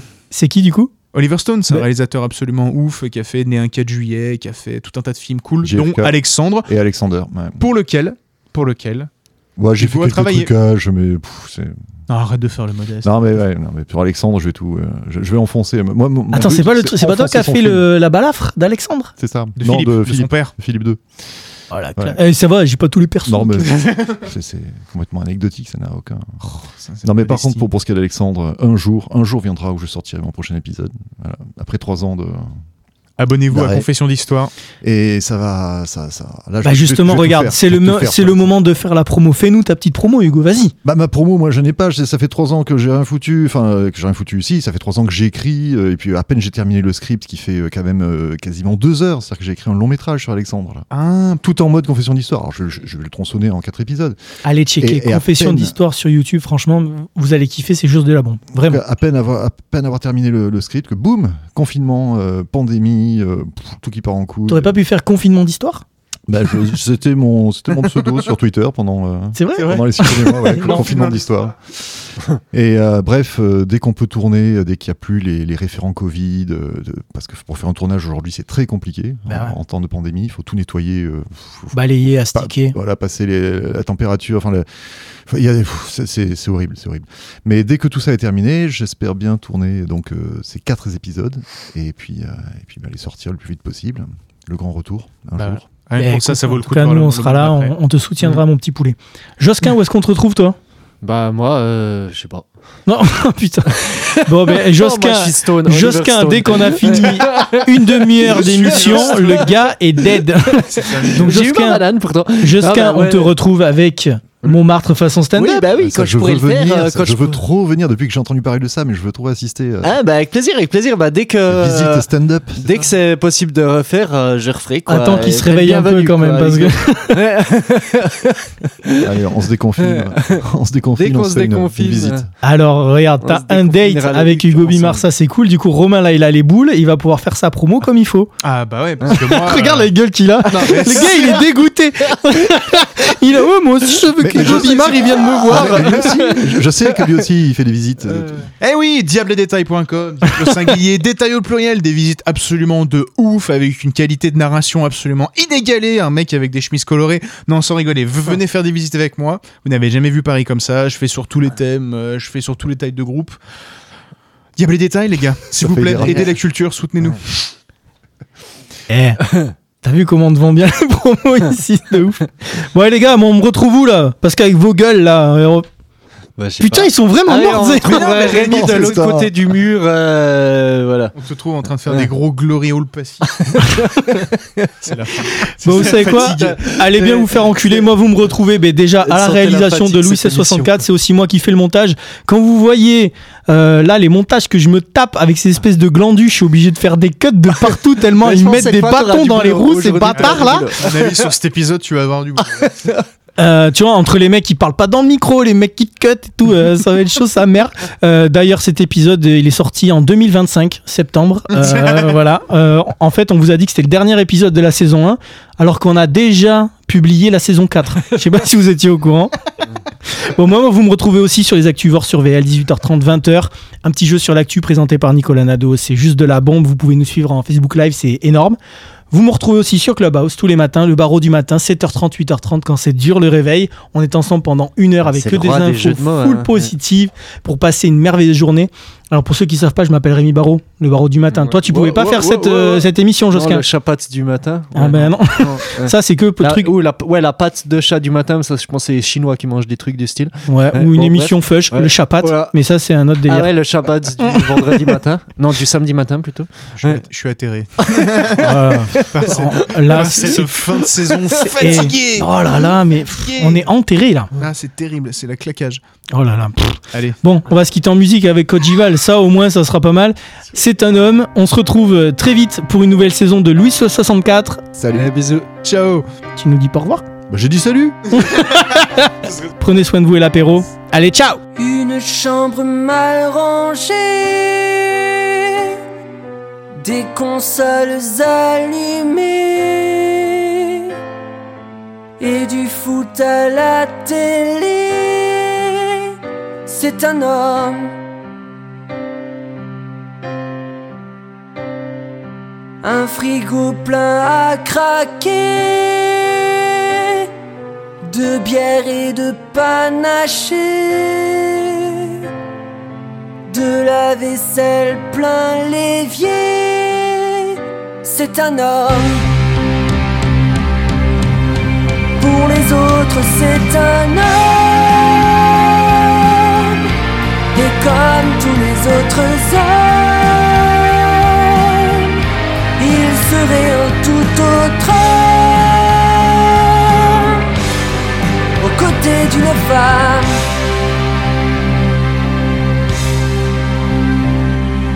Une très forte poignée qui ne dérange jamais. La main qu'il vient de serrer, c'est un homme.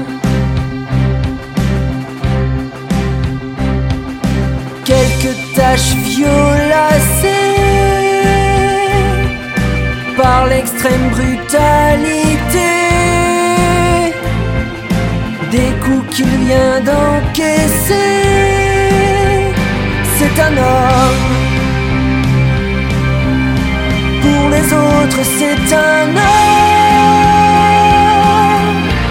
Et comme tous les autres hommes,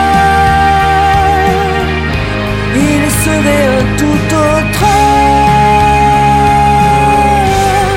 Aux côtés d'une femme.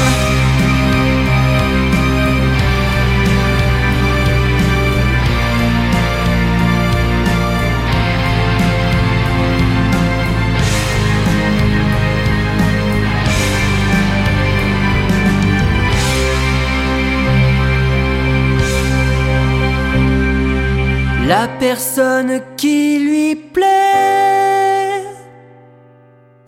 qui ne cesse de hanter son quotidien, ses pensées, c'est un homme. Pour les autres, c'est un homme. Et comme tous les autres hommes, il serait un tout autre aux côtés d'une femme. Mais il a beau être un homme, il aime ancrer un homme, exactement comme un homme aimerait une femme.